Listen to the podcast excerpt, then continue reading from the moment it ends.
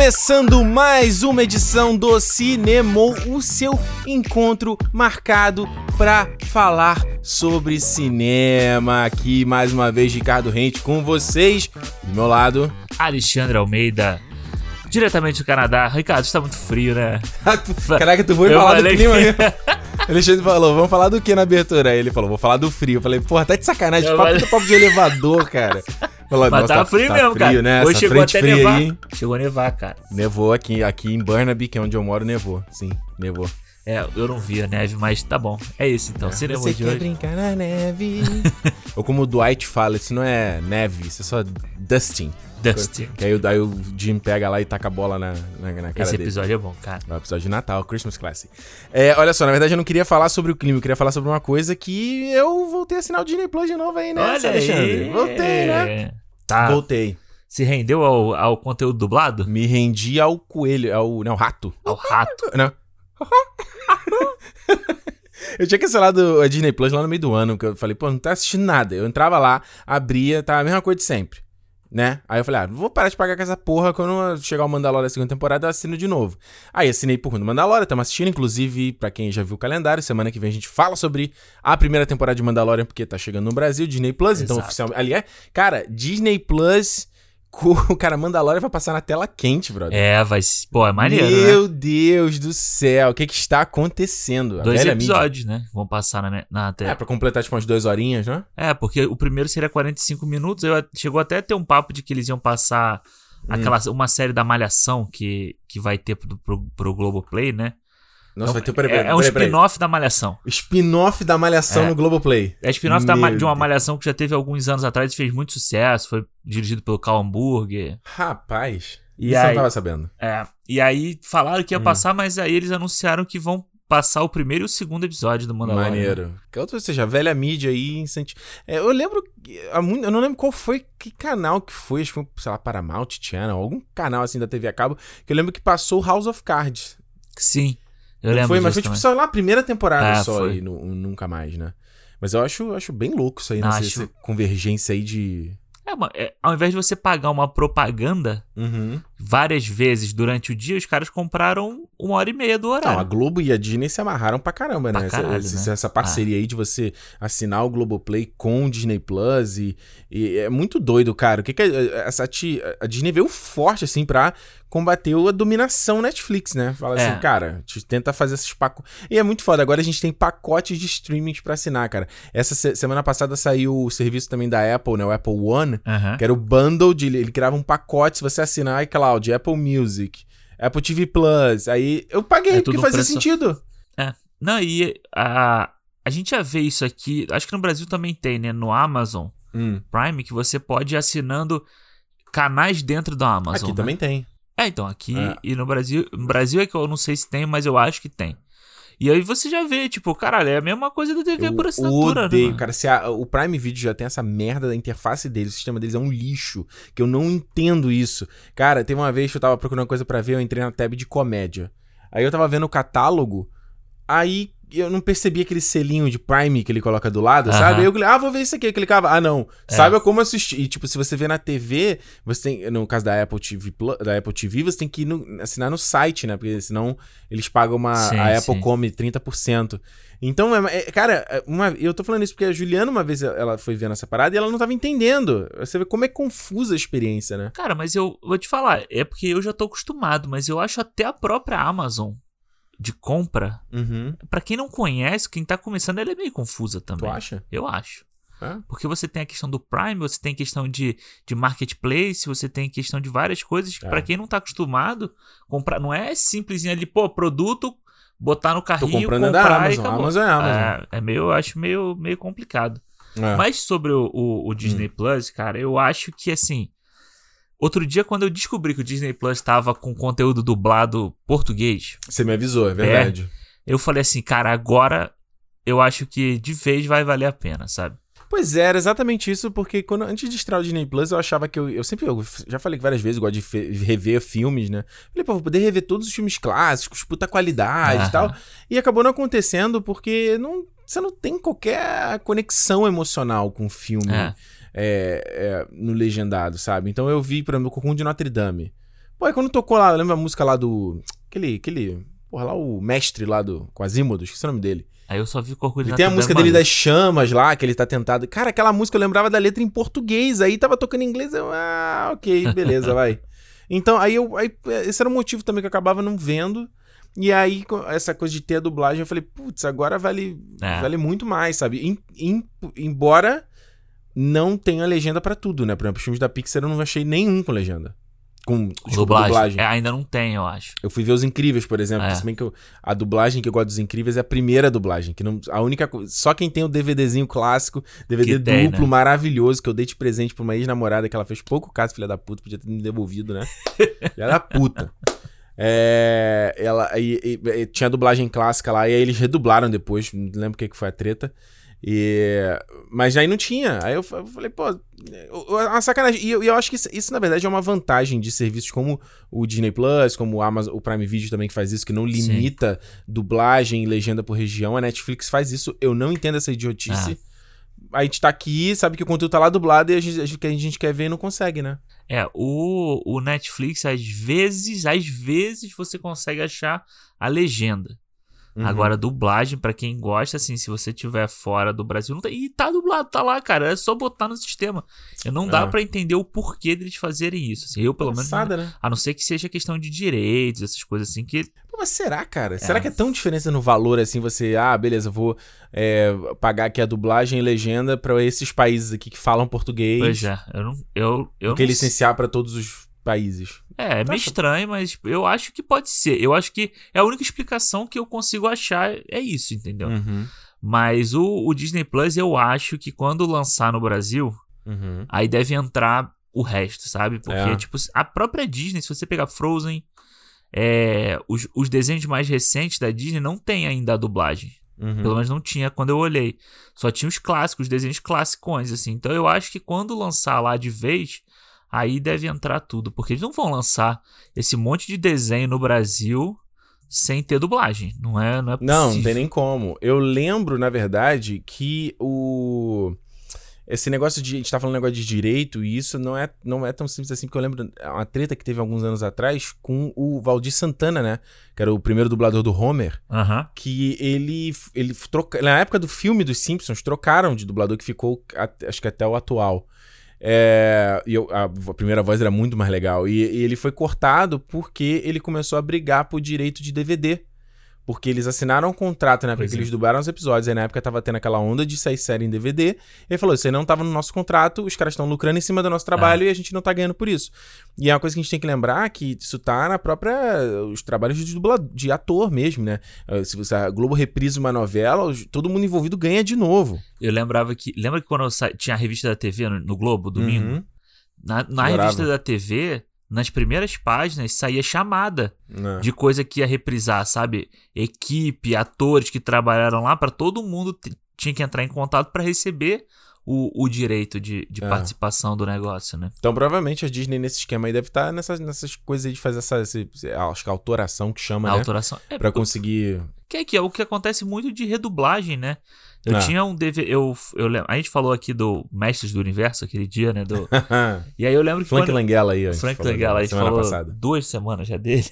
e eu lembro que eu comprei o DVD na loja americana. Hum. Quando eu fui botar em casa, era outra dublagem, cara. Porque quando passaram Porra, pro DVD, é tiveram que redublar e colocar outra. Outras é vozes e tal. E, pô, não tem nada a ver.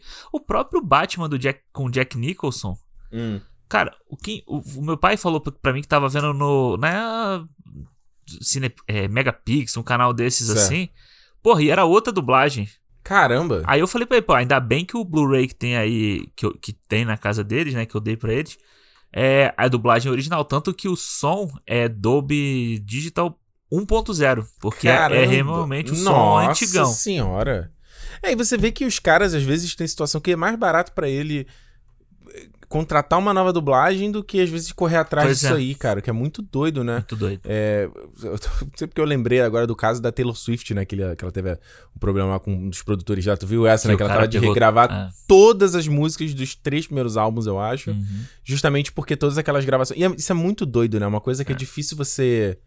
É, é, é, um, é um detalhe muito fino, né? Nessa parte de produção de conteúdo é, e tal, a gente né, não de... tem muita noção assim de Isso deve ser confuso até no contrato, sabe? Do tipo uhum. tipo assim, do que, que é meu, o que, que é seu, o que, que, o que, que é direito de quem, sabe, na hora de assinar. E por isso que é, é, sempre dá merda essas confusões de, de, de cantor.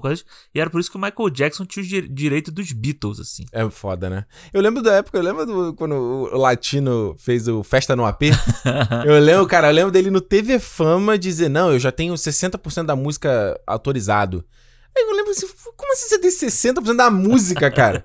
você, só, você, só, pode cantar um minuto e meio. É, e aí você fala, ah, tem um monte de gente envolvida, que às vezes é bizarro, né? Você vê os filmes que é uma música, às vezes. É, você vê às vezes essas músicas que são as coisas mais mequetrefe, assim. Aí tu vai ver a lista de gente, de gente envolvida que escreveu, é, sei lá, 10 pessoas. Ah. A, a coisa mais banal de letra, porque o cara, sei lá, tava ali na hora ouvindo e falou. Coloca aí, não sei o quê. Coloca um trechinho. Cara, te faz. Coloca né? ela ao invés de dela, pronto. Esse negócio de músico, meu cunhado, que é músico, ele fala que o sonho dele era criar uma música é. que estourasse no verão de Salvador. Pô, fudeu, tá Porque feito. ele falou que ele fica um ano lá, a música tocando ali, cinco meses ali, e depois não precisa mais é, trabalhar. Tem isso, né? Sempre esse período do verão agora, esse período que a gente tá, que o cara tá querendo qual é o hit do verão, né? Pois é, tem sempre, todo mundo corre atrás nessa época, né? Vamos, a gente falando aqui de... Até aqui também. De Bahia. Tem. Real, é, também, aqui também tem. Sim. Você vê aí, tipo, o Full Fighters esse fim de semana, fim de semana passado lançou uhum. o single no Saturday Night Live, uhum. porque sabia que ia ser um Saturday Night Live de muita audiência, pós-eleição. O Dave Chappelle, que ele já tinha feito há quatro anos atrás, estava voltando para fazer isso. Os caras fizeram o jeito lá de lançar naquele dia.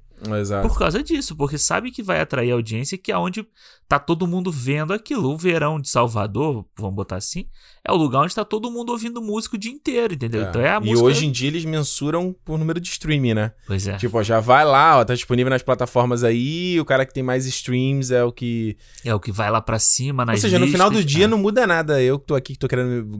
Viu nos meus vídeos e o cara tá querendo stream, é a mesma coisa, cara, no é fim do dia. É a mesma coisa, porque o cara Antigamente o cara ganhava. A gente de... quer downloads aqui no cinema, é a mesma merda aí. é a mesma merda, a gente quer que vocês ouçam exatamente. Eu e o Foo Fighter, Foo Fighter estamos igual. Estamos igual.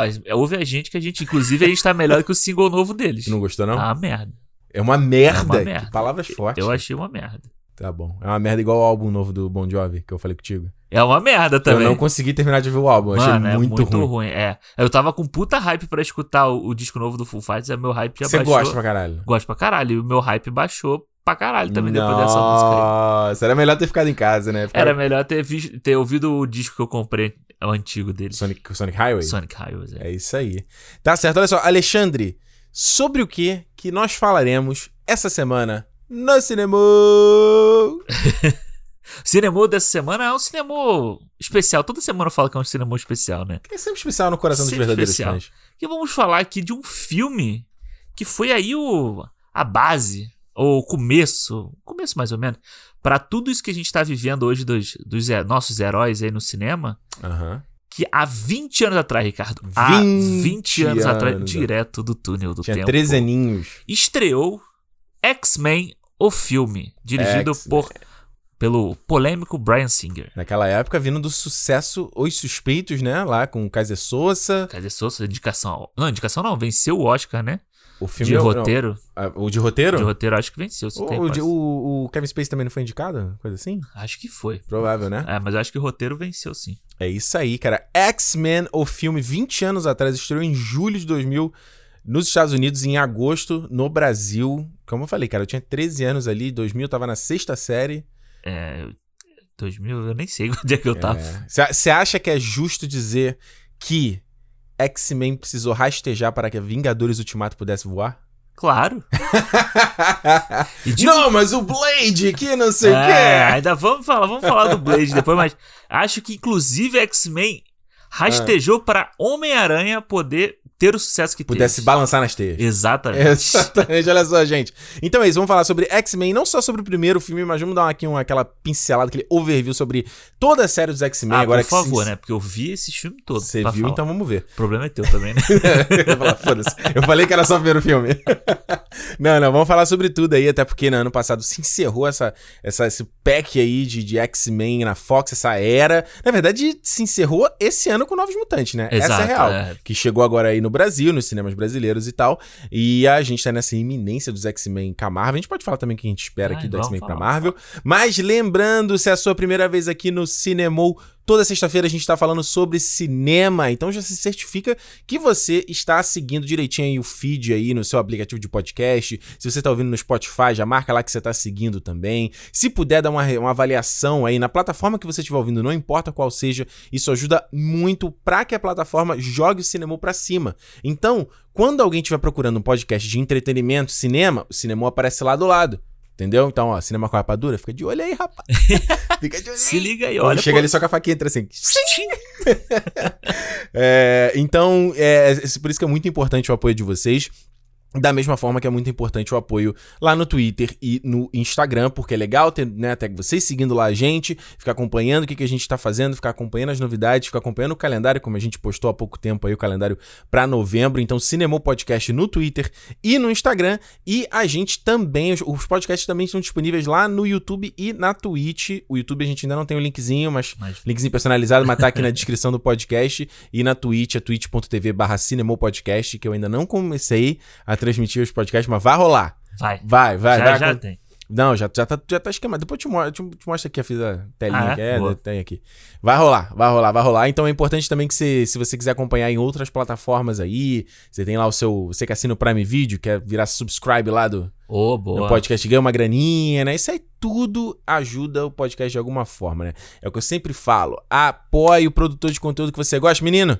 Que a gente tá aqui, ó, 2020, sem cinema, com pandemia fudida, a gente não parou, não, não falhou parou. uma semana, rapaz. Toda semana aqui sentado, gravando, falando por horas a fio. Na verdade, a gente fez até mais, o podcast dobrou de duração.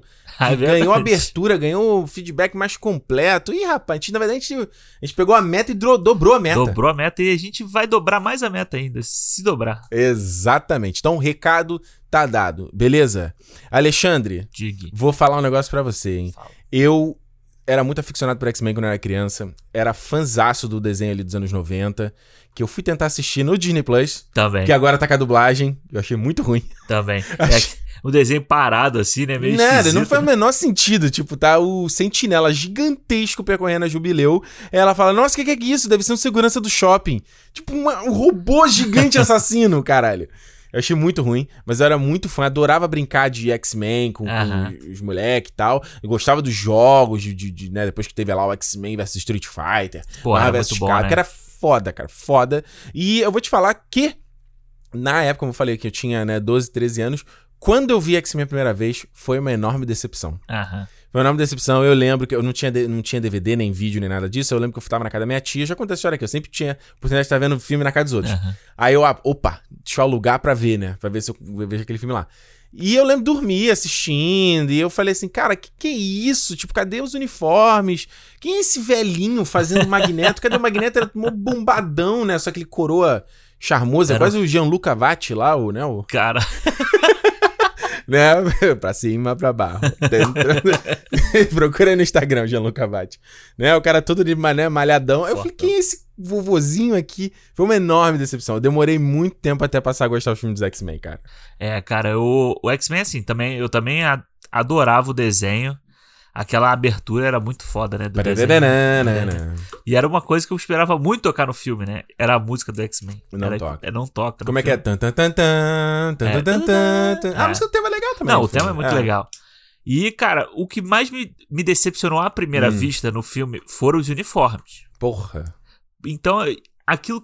Porque eu, eu comprava muito a revista 7. Certo. E aí, a revista, a capa dele, se eu não me engano, foram várias capas, né? Cada uma com um deles. Uhum. Então, pô, corri atrás para comprar a do. Acho se eu não me engano era do Wolverine, ou era do, do Ciclope, que tinha o, o olho vermelho e tal. E aí, quando chegou o filme, eu não me lembro quando, é, como, quando que eu vi o filme, se eu vi no cinema, se eu vi na locadora e tal. Eu gostei. Ah. Mas o uniforme me incomodou o filme inteiro. É difícil, né? É. Porque você passa do, de, de você ter tipo, o amarelo, tem o azul do Ciclope. Pra você diferenciar. Tempestade, né? que é o branco, né? Tá todo mundo de preto todo e, tipo, o amarelo do Wolverine. Na verdade, todo preto e amarelo, né? É, todo preto e tem o, o, risquinho amarelo, né? Mas assim. de todos, acho que o Ciclope também é amarelo. Então não tem nem a cor deles na. É, é, é. verdade. É, porque de, nos outros, depois, eles, eles dão uma diferenciada na corzinha é, da linha, né? É, o mas, da Tempestade fica tipo prata. É, pelo menos isso. Pelo né? menos isso, mas no primeiro não. Mas era muito legal poder ver o Wolverine pessoalmente, assim, né? Tipo, em carne e osso. E lembrando que no Brasil ele é, continua sendo dublado pelo Isaac Bardavi, sim, que era sim. o dublador do desenho. Que não tem nada a ver a voz dele com o Wolverine. não tem nada. Mas fazer o quê, né? Não, mas é tipo. Eu lembro de ter visto o primeiro. Depois que você assiste legendado, uhum. você vê que a voz do Hugh Jackman é totalmente diferente. Total. Hugh Jackman não tem nada a ver com o Wolverine. Como é, não tem nada a ver com o Wolverine. Mas o primeiro filme, ele ainda era um cara desconhecido. Ele ainda não tem nada, o, né? Ele não tem o ar de galã que ele ganha depois, né? Ele ainda, pô, tu vê que ele tem uma porrada de pelo no rosto, assim, tipo um, um aspecto meio de lobo que eles deixaram Sim. ele. Só era um cara fortão e alto que o Wolverine. Ele não é forte, mano. Como assim? Não, o. No o... primeiro filme ele não é. Ele ah, tá churriadaço. Não, mas ele tá tipo. É... Magro. Não, não é magro. Ele tá, tipo, magro. tipo, sarado. Alexandre, esse, o, o Hugh Jackman, ele foi contratado três semanas antes de começar o filme. Mas ele não ele... tinha tempo de malhar, cara. Mas você vê que ele, tipo, na hora que ele. Ele tava... malhava durante. Eu tava lendo ah. que ele malhava, malhou durante a filmagem do filme. Então o corpo dele vai ficando diferente. É, tanto que quando eu fui ver o, o Dia de um Futuro Esquecido. Porra. Cara, a primeira cena que ele aparece no passado, né, assim.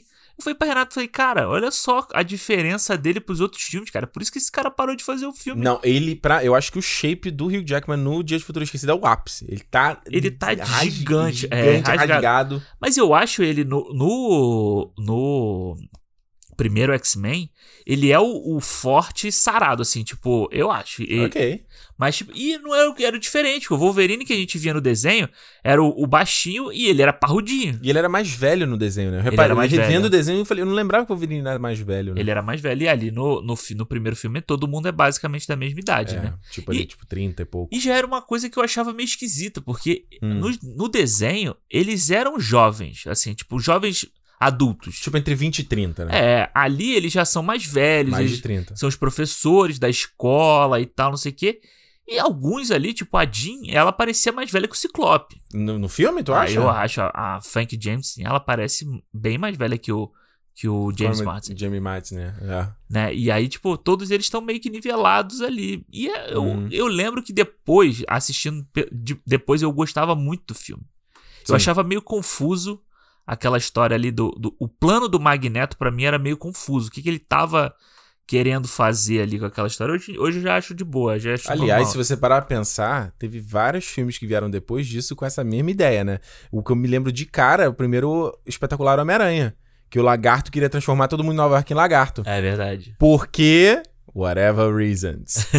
que, tipo, do Magneto pelo menos faz sentido, ah. né? O que ele quer fazer. Ele, ele meio que quer que todo mundo, ah, tipo assim, olha, calça os meus sapatos, né? É, porque é muito. Eu acho interessante. E aí depois, mais pra frente, você vê que, tipo, hum. o próprio X-Men se repete, né? Nos, em outros filmes, ele se repete no plano de da cura em que todo mundo vai se curar. Um você quer transformar todo mundo em mutante, no outro você quer usar o negócio para curar e não ter mais mutante. É, na, né? Vamos até falar, tá falando, a gente tá falando errado aqui. Na verdade, o Magneto queria é, contaminar os líderes mundiais por causa do evento. Então não é que ele queria contaminar a população inteira. Ele é, queria é, ele que queria os líderes virassem pedaço, mutantes. Isso. E tipo assim, e aí? Porque aí, uma vez que você virou mutante, você vai tentar proteger teu próprio Exato. interesse, né? Ah. Então é até um plano interessante no fim. Né? Sim, e, a, e aquela própria questão depois deles falarem do tipo, nem todo mundo aceita, o corpo aceita isso, né?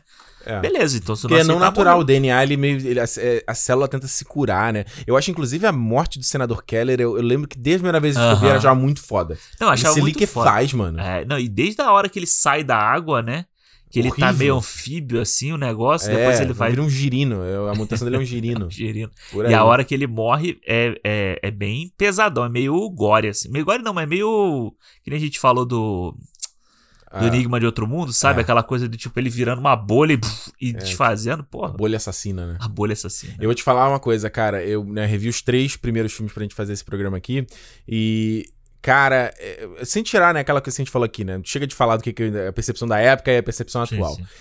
Moleque, vou te falar um negócio. É, o, cara, para mim, o Ian McKellen nesse filme, ele tá sensacional, brother. Se na época, quando eu vi, eu fiquei decepcionado que o Magneto não era aquela coisa, né, fortona, Jean-Luc Cavati que eu falei aqui. Cara, eu acho que o que, que eles fazem, acho que já da abertura de colocar ele ali no, no campo de consideração ali dos nazistas sendo separados, é. e ele já começa ele despertar os poderes ali. Acho que a maneira suja e, e, pesada que é filmado aquela porra toda é muito foda. E a é. primeira aparição dele quando ele encara o, o Charles e ele é filmado só a silhueta dele, cara, a voz dele, a postura, ele puta que ele arrebenta, mano. É, e é uma coisa que o Ian McKellen depois a gente passa a amar ele, né? Uhum. Pelo Gandalf. Mas, tipo, e, e, era até meio difícil você linkar o, o, Magneto com o Gandalf, né? Total. Que era o mesmo ator que fazia. eu tava lendo que ele filma depois do Senhor dos Anéis. Ele, ele só conseguiu fazer o Senhor dos Anéis porque ele, o Brian Singer deu um jeito para ele terminar ah, a é? filmagem antes. É.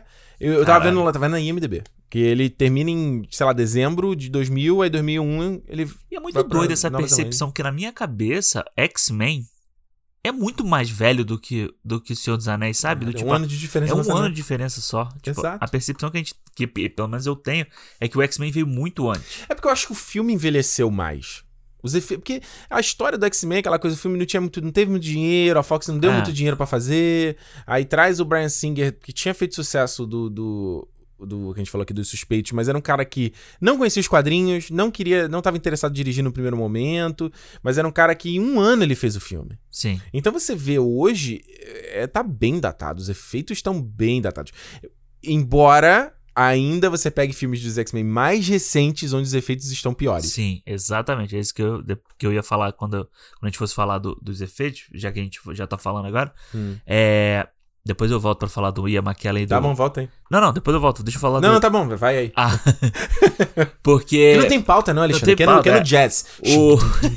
no Whiplash. É. Whiplash. Exato. Cara, os efeitos especiais do primeiro, até o raio do Ciclope é meio feio, assim, Horrível. né? Horrível, né? E mas depois, mas o raio eu... dele só empurra, né? Não queima nada. É, né? não queima nada, né? É, depende, né? Porque tem horas que queima e tem horas que só empurra. Então, que tipo, conveniente, né? É, isso é bem conveniente o negócio. Mas eu tava vendo hum. o Cara, o Apocalipse hum. tem umas cenas que o CGI, o, o, o, né, o, chroma key é muito feio. É muito feio. Horrível, e, né? Um filme de tem o quê? Três anos? É. Apocalipse? Apocalipse é 2017. 17? É, acho que é, né?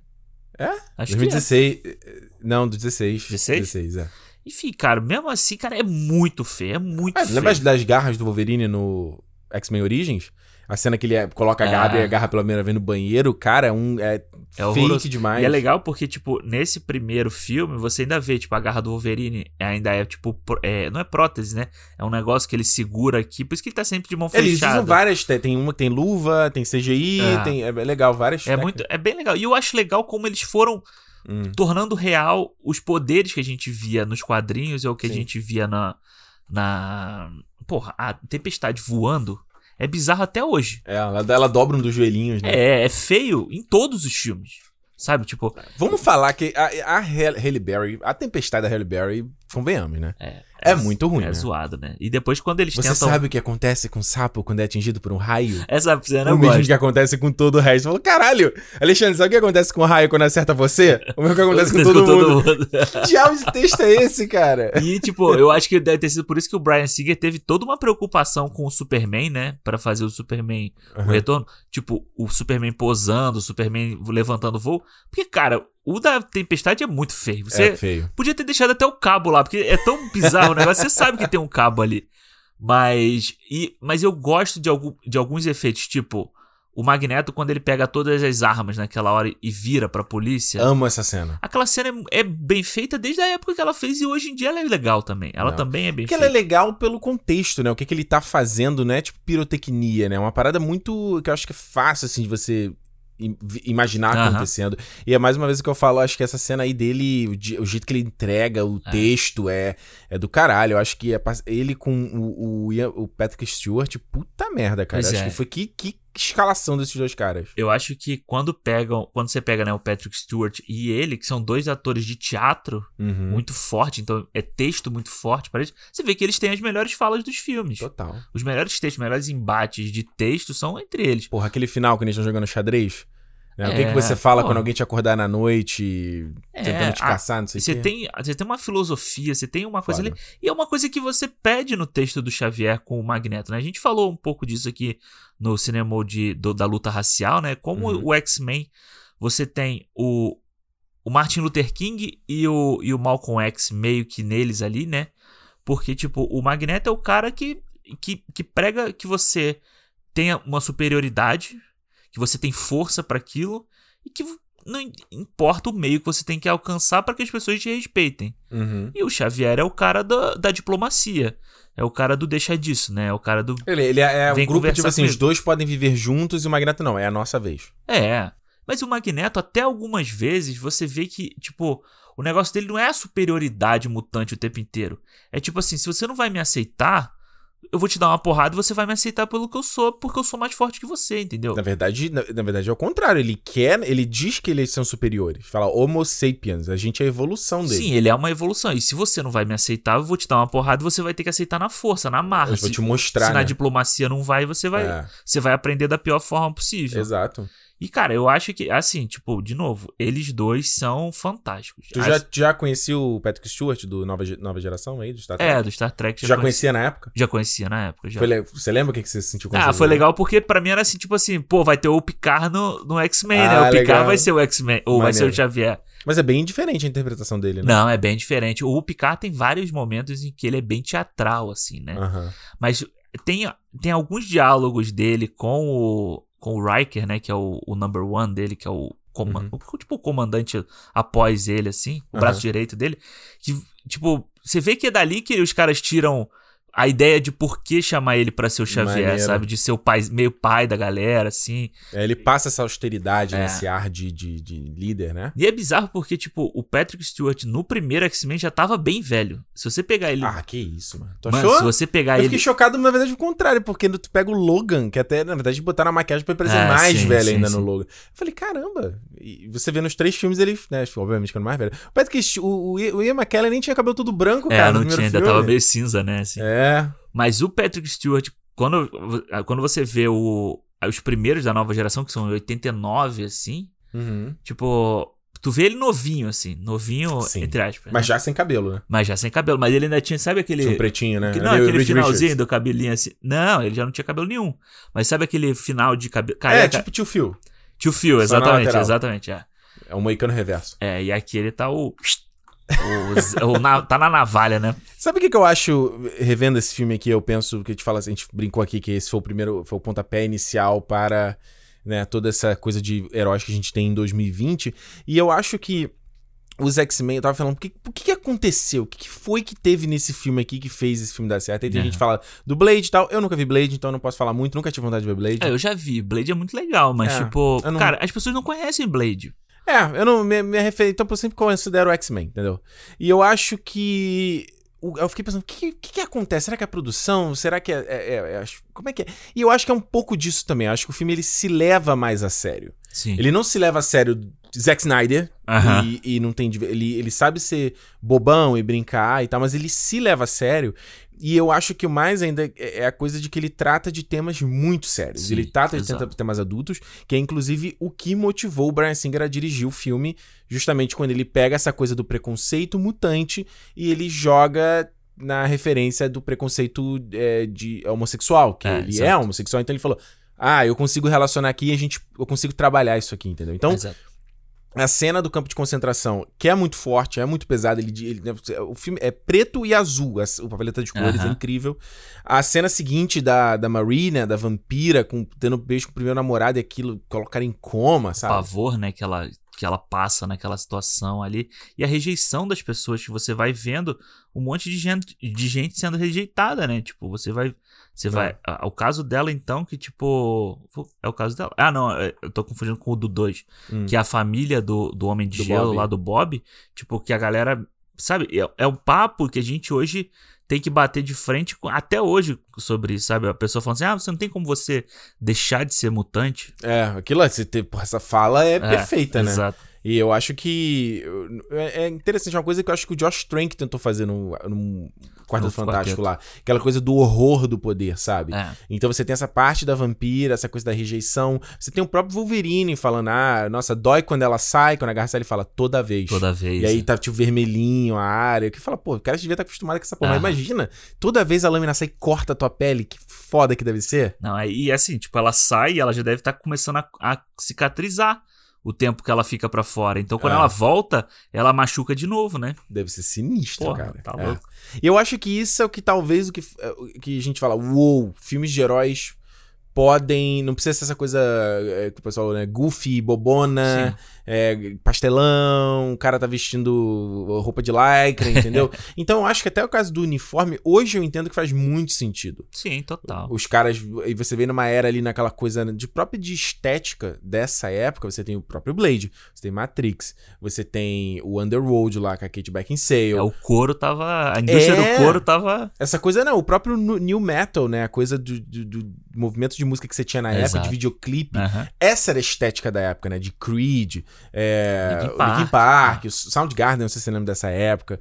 Mas você tinha muitas bandas fazendo essa, esse, esse estilo também. Então você vê que tava na cultura essa parada de né, o cabelo com gel, a roupa preta, óculos é, escuros, o... fazer. Então eu acho que, que eu posso falar, ah, é um pouco decepcionante pro Ricardo Criança na época, mas acho que foi uma decisão extremamente acertada. É, eu acho que se você faz o, o uniforme colorido naquela época, você não ia ter, tipo, o impacto que você teve, sabe? As pessoas não iam levar a sério a fica situação. ridículo, cara. Acho que não tinha como fazer. Hoje em dia você tem até processos de feitura de é. da roupa que não existia na época. Não teria como fazer. Você tem ridículo. como justificar a tecnologia de roupa hoje em dia que na época você não tinha.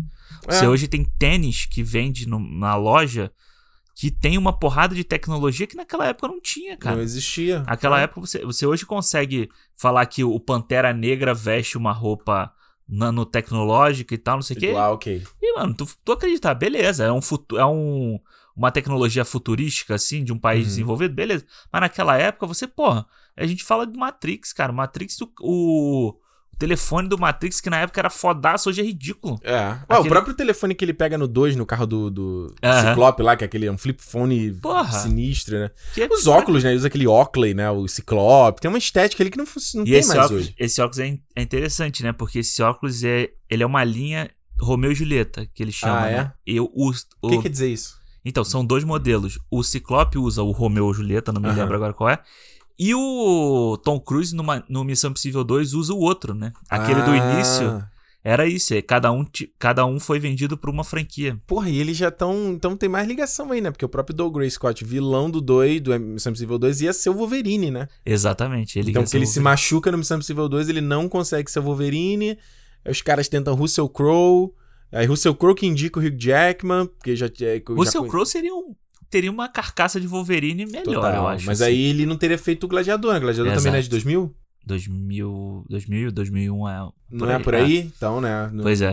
Deixa ele lá no Gladiador, né? E o Wolverine, eu, eu acho que o Hugh Jackman, ele, como a gente falou, que é um cara que é, não, não, não, era conhecido nenhum deles, na verdade. Tirando o Ian McKellen e o, e o Patrick Stewart. Sim. A Anna Paquin já tinha Oscar, né? Vale lembrar. Exato, ela já, ela já tinha, tinha pelo piani, piano, né? Pelo piano. É o piano de 96, eu Isso. acho. E aí eu, eu, e ele veio e roubou, né? E virou o. O astro, né? É, e eu acho até arriscado você pegar um cara australiano, desconhecido para estar. Tá... Tanto que se você ver o pôster até hoje no Disney Plus, a primeira que tá na frente é a Halle Berry, não é ele. É mesmo? É, no, ele tá um pouco mais. Ele tá na, atrás dela. E mesmo a Halle Berry não era tão famosa assim na época. Não. Ela ganhou Oscar depois, né? Ah, ela só vem ganhar Oscar depois. 2002, acho, por ali. O, o Ciclope não era famoso, a Frank Jameson não era, pelo menos pra mim, ela não era famosa. Nada, não sei se televisão. Ah, ela fez é, é, GoldenEye, né? 007 GoldenEye. Ah, é verdade, ela tinha feito GoldenEye, exato. É. Ela era a, a vilã. É a Bond Girl, a vilã? Ela era... Ela era vilã, ela era... Ah, é, é. Mas nada. Mais nada. E que mais? Eu acho que só, James né? Ma tipo... Ma Ma Ma James Madsen, não? Martin. Mar Madsen. Martin, é. é. Também nada. Nada. E é isso, tipo... E eu acho que isso é legal, uhum. por um lado, assim, se a gente for pensar hoje, né, até se a gente for pensar nos filmes de herói hoje, que você vai pegando pessoas mais desconhecidas e elas brilham profile, depois, né? é. é. Na época era uma coisa que assim, todo mundo, eu me lembro muito que tinha muita lista, né? Aquela lista assim, quem você quer ver como Ciclope? Aí tinha uma porrada Foda. de ator famoso assim, é. tipo, uma coisa que você não tem estúdio que banque um elenco desse que a galera quer, entendeu? A galera quer um elenco que você vai pagar Não, 100 claro. milhões só de, só de, de gente pra trabalhar. Eu acho até melhor, sabia? Sinceramente. E a gente tem que lembrar que nessa época você fazer filme de herói não era. Não tinha essa grife que tem hoje. Pois é. É ridículo você fazer isso. E arriscado. O, X, o próprio X, o primeiro X-Men é um filme barato, cara. Ele não é, é, um filme caro. Deixa eu ver aqui, peraí. Se a Nina deixar eu olhar o site, que ela, ela em cima do mouse. sobe. Ó, ele fala aqui que o orçamento foi de 75 milhões, a abertura foi de 54 milhões. Então, porra, boa, hein? Boa. Só doméstica, né? Isso não é, não é global, não. O filme total ficou 296 milhões. Porra, lucro pra caralho. É, cara, e eu me lembro assim, tipo. Mas isso. Porra, mas isso aqui é nada se comparado hoje em dia, né? Ah, é. Eu não sei se esse valor aqui também no Box Office Mode ou isso aqui tá atualizado, não, porque. É... Corrigido? Acho que não tá corrigido. Acho não. que não, né? Porque hoje em dia você pega filme, tipo, sei lá, um. Filme que não deu grana, tipo, sei lá, Aves de Rapina. Uh -huh. Não fez mais que isso, sabe? É. E é considerado fracasso. Não, eu acho que não. Eu acho que o filme foi. Não foi assim, tipo, um ó, oh, caralho, arrasa quarteirão. Mas fez sucesso tanto que logo depois a Fox já, já emendou o X-Men 2, né, cara? É, aliás, o X-Men 2 de 2003, X-Men United. É engraçado que nos Estados Unidos tem esses. Eh, todos eles. O 2 e o 3 tem o, o nome, né? No Brasil, é. só o terceiro só o é terceiro. que foi ter o nome. Porra, eu fui saber que ele chamava X-Men. Ele chama X 2 United, né? X, é, é, X2. Que muita gente fala que é o melhor aí da franquia. O próprio Brian Singer tava lendo lá no. que ele disse que isso era o Império Contra-Ataca dos filmes dos X-Men. Eu vou te falar que eu nunca fui muito fã do 2, uhum. desde a época que eu vi. Não estou falando que é um filme ruim. Gosto. Mas não acho essas Coca-Cola todas. A galera fala, não, mas esse filme é incrível. Eu não vejo. Que, como é, é que é a tua percepção? Eu gosto pra caralho do 2, assim. Eu acho que. Na, eu também, na, a primeira vez que eu vi o filme, eu não gostei dele, sabe? Tipo assim. Não é que eu não. Eu gostei, achei legal. Tem as cenas. Eu acho que os X-Men. Os filmes do X-Men tem uma coisa impressionante em todos. Eu hum. assisti os seis, né? Em todos eles, a primeira cena é fantástica, assim. Todos eles. Do, de todos os tanto do, dos três primeiros quanto do, dos outros, né? Você vê no 2, você já começa com a, com a invasão da Casa Branca pelo Noturno. Foda, Alan Cumming vindo aí. Que é fantástico, assim. Eu acho ele como Noturno, acho que ele tem uma coisa assim, sabe, de uma doçura com uma inocência, uma inocência e que né? você e você depois consegue perceber nessa cena você acha que ele é muito que ele pode ser realmente perigoso ele tem uma, uma, uma mutação ali que é muito perigosa eu tava lendo que o Neil Patrick Harris lá o Barney do How I Met Your Mother ele tava na luta por esse papel também mas o Alan Cumming ganhou porque ele falava alemão ah, ah é. ou seja a gente vai ficar mais fácil não e, precisa pô, pagar um é, como é um professor lá. Um professor de. É. O, um aplicativo. Na época não tinha aplicativo. Exato, né? Duolingo. Cara, eu. Aí eu não gostei tanto assim, mas depois, quando eu fui revendo, né? Você já sabendo um pouco da história, você vai tentando. Vai vendo a coisa do Striker com o Wolverine, né? Porque eu acho que uhum. é, no 2 é que o Wolverine realmente, tipo, vira o, o astro definitivo dos X-Men, né? E aí eu, eu acho que isso é só uma coisa que depois foi me incomodando muito. Pois é, eu, eu, porque... acho que, eu acho que esse é um problema da franquia dos X-Men na Fox, porque. Eu acho que o problema.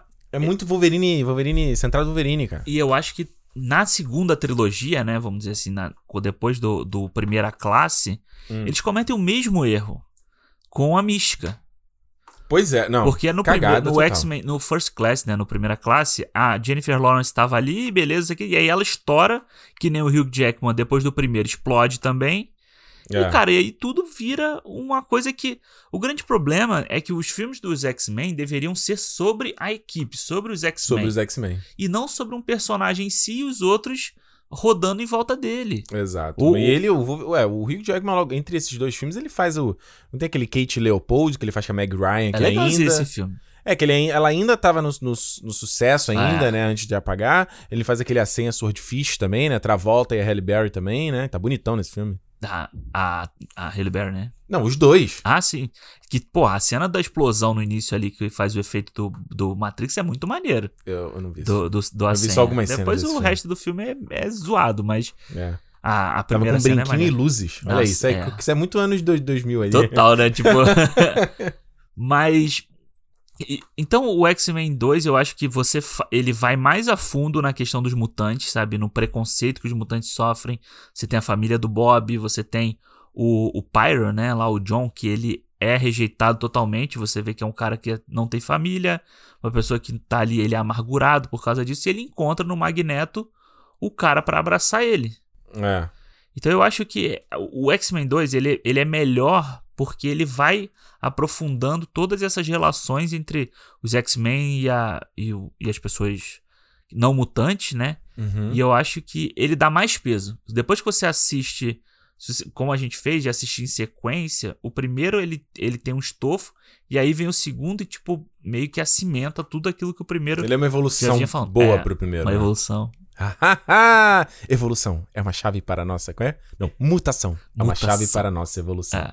Eu acho que esse filme, ele. Eu concordo com tudo que você tá falando. Eu acho que trazer, trazer o Brian Cox para ser o Striker é foda, é foda ele, né? ele, ele, ele, dá uma agressividade boa ah. pro personagem.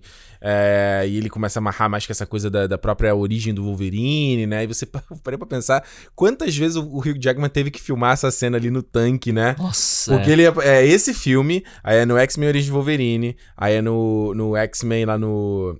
É, é, o Apocalipse. Não, no Apocalipse, Apocalipse é. No Apocalipse. Não, no Apocalipse ele não aparece no tanque, ele já tá fora, ele já tá naquela, tipo uma jaula, assim, com aquele negócio no olho. Assim, é, exatamente, vai fazer, fazer o fanservice. Mas é, mas tipo assim, eles voltam no lago Alcali. Alcali. 50 vezes, porra. É. Esse, esse lago deve ser o único lago do mundo. Não, e eu não entendo, porque ele vai lá na base pra ver onde é a parada e ele não acha nada. Não tinha um soldado, não tinha Só que a base do Striker era lá. eu não entendi nada. Eu. What the fuck? É, que é o que o Magneto fala para ele, né? O Charles sabia onde é que estavam tudo, ele sabia das coisas, ele só que não te falou nada. É. Eu acho que a, a, a, a dinâmica do Wolverine com o Magneto é muito foda. É muito foda, né? Nos três filmes, porque o, o, o Wolverine é uma máquina de matar, é indestrutível, só que ele é extremamente vulnerável ao vilão.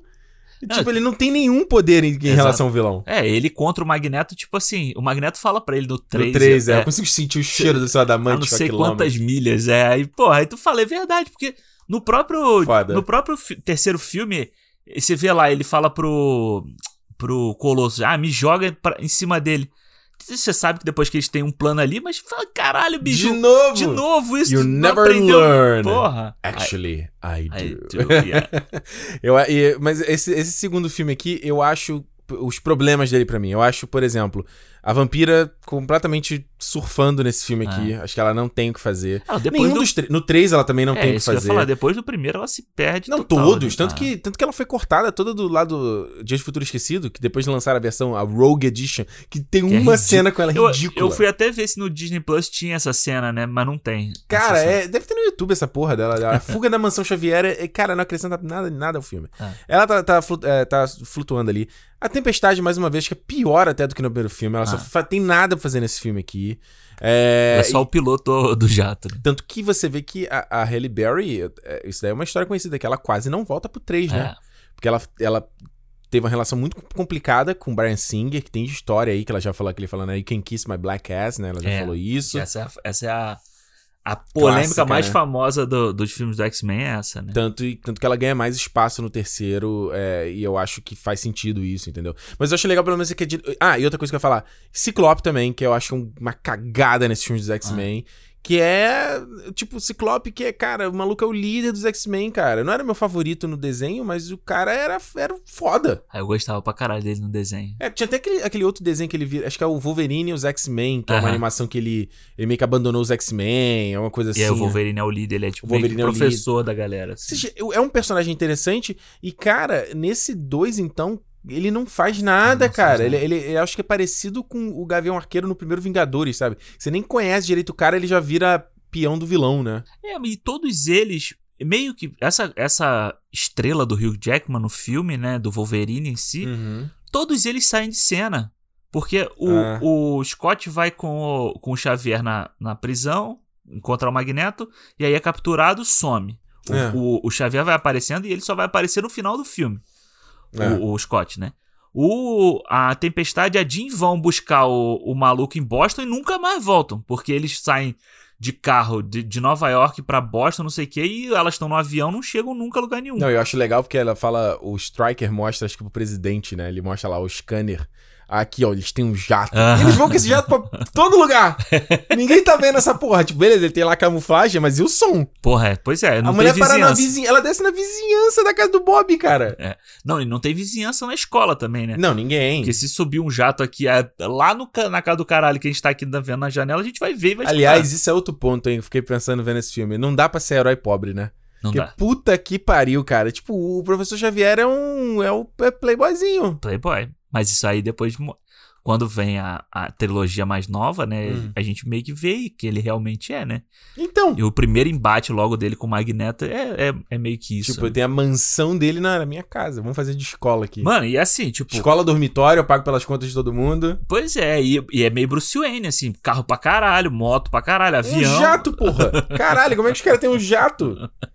Eu acho isso meio foda. Mas uma coisa que eu acho legal ah, rapidinho, e o dinheiro para fazer o cérebro? Pra construir aquele cérebro todo. Eu fiquei imaginando, eu falei, eu fiquei, cara, o que, que é o cérebro? Ele é um, ele é um computador, é um segundo cérebro, é um, é um segundo, ele é um computador, um processador que trabalha em conjunto com o cérebro do professor, professor Xavier, Xavier, Expandindo a cabeça dele, sei lá, tem mais, coloca uma RAM na cabeça do professor Xavier.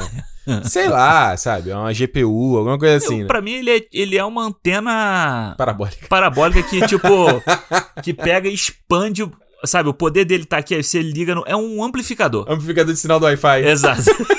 é, uma, é um bombril, sabe? Botar um bombril na cabeça do professor Xavier. Assim. Exato. Eu, eu gosto desse plano dele de querer. De, do Striker tá fabricando um. Sim. Sabe, sim. que é tudo meio, meio sujo, né? Maneiro.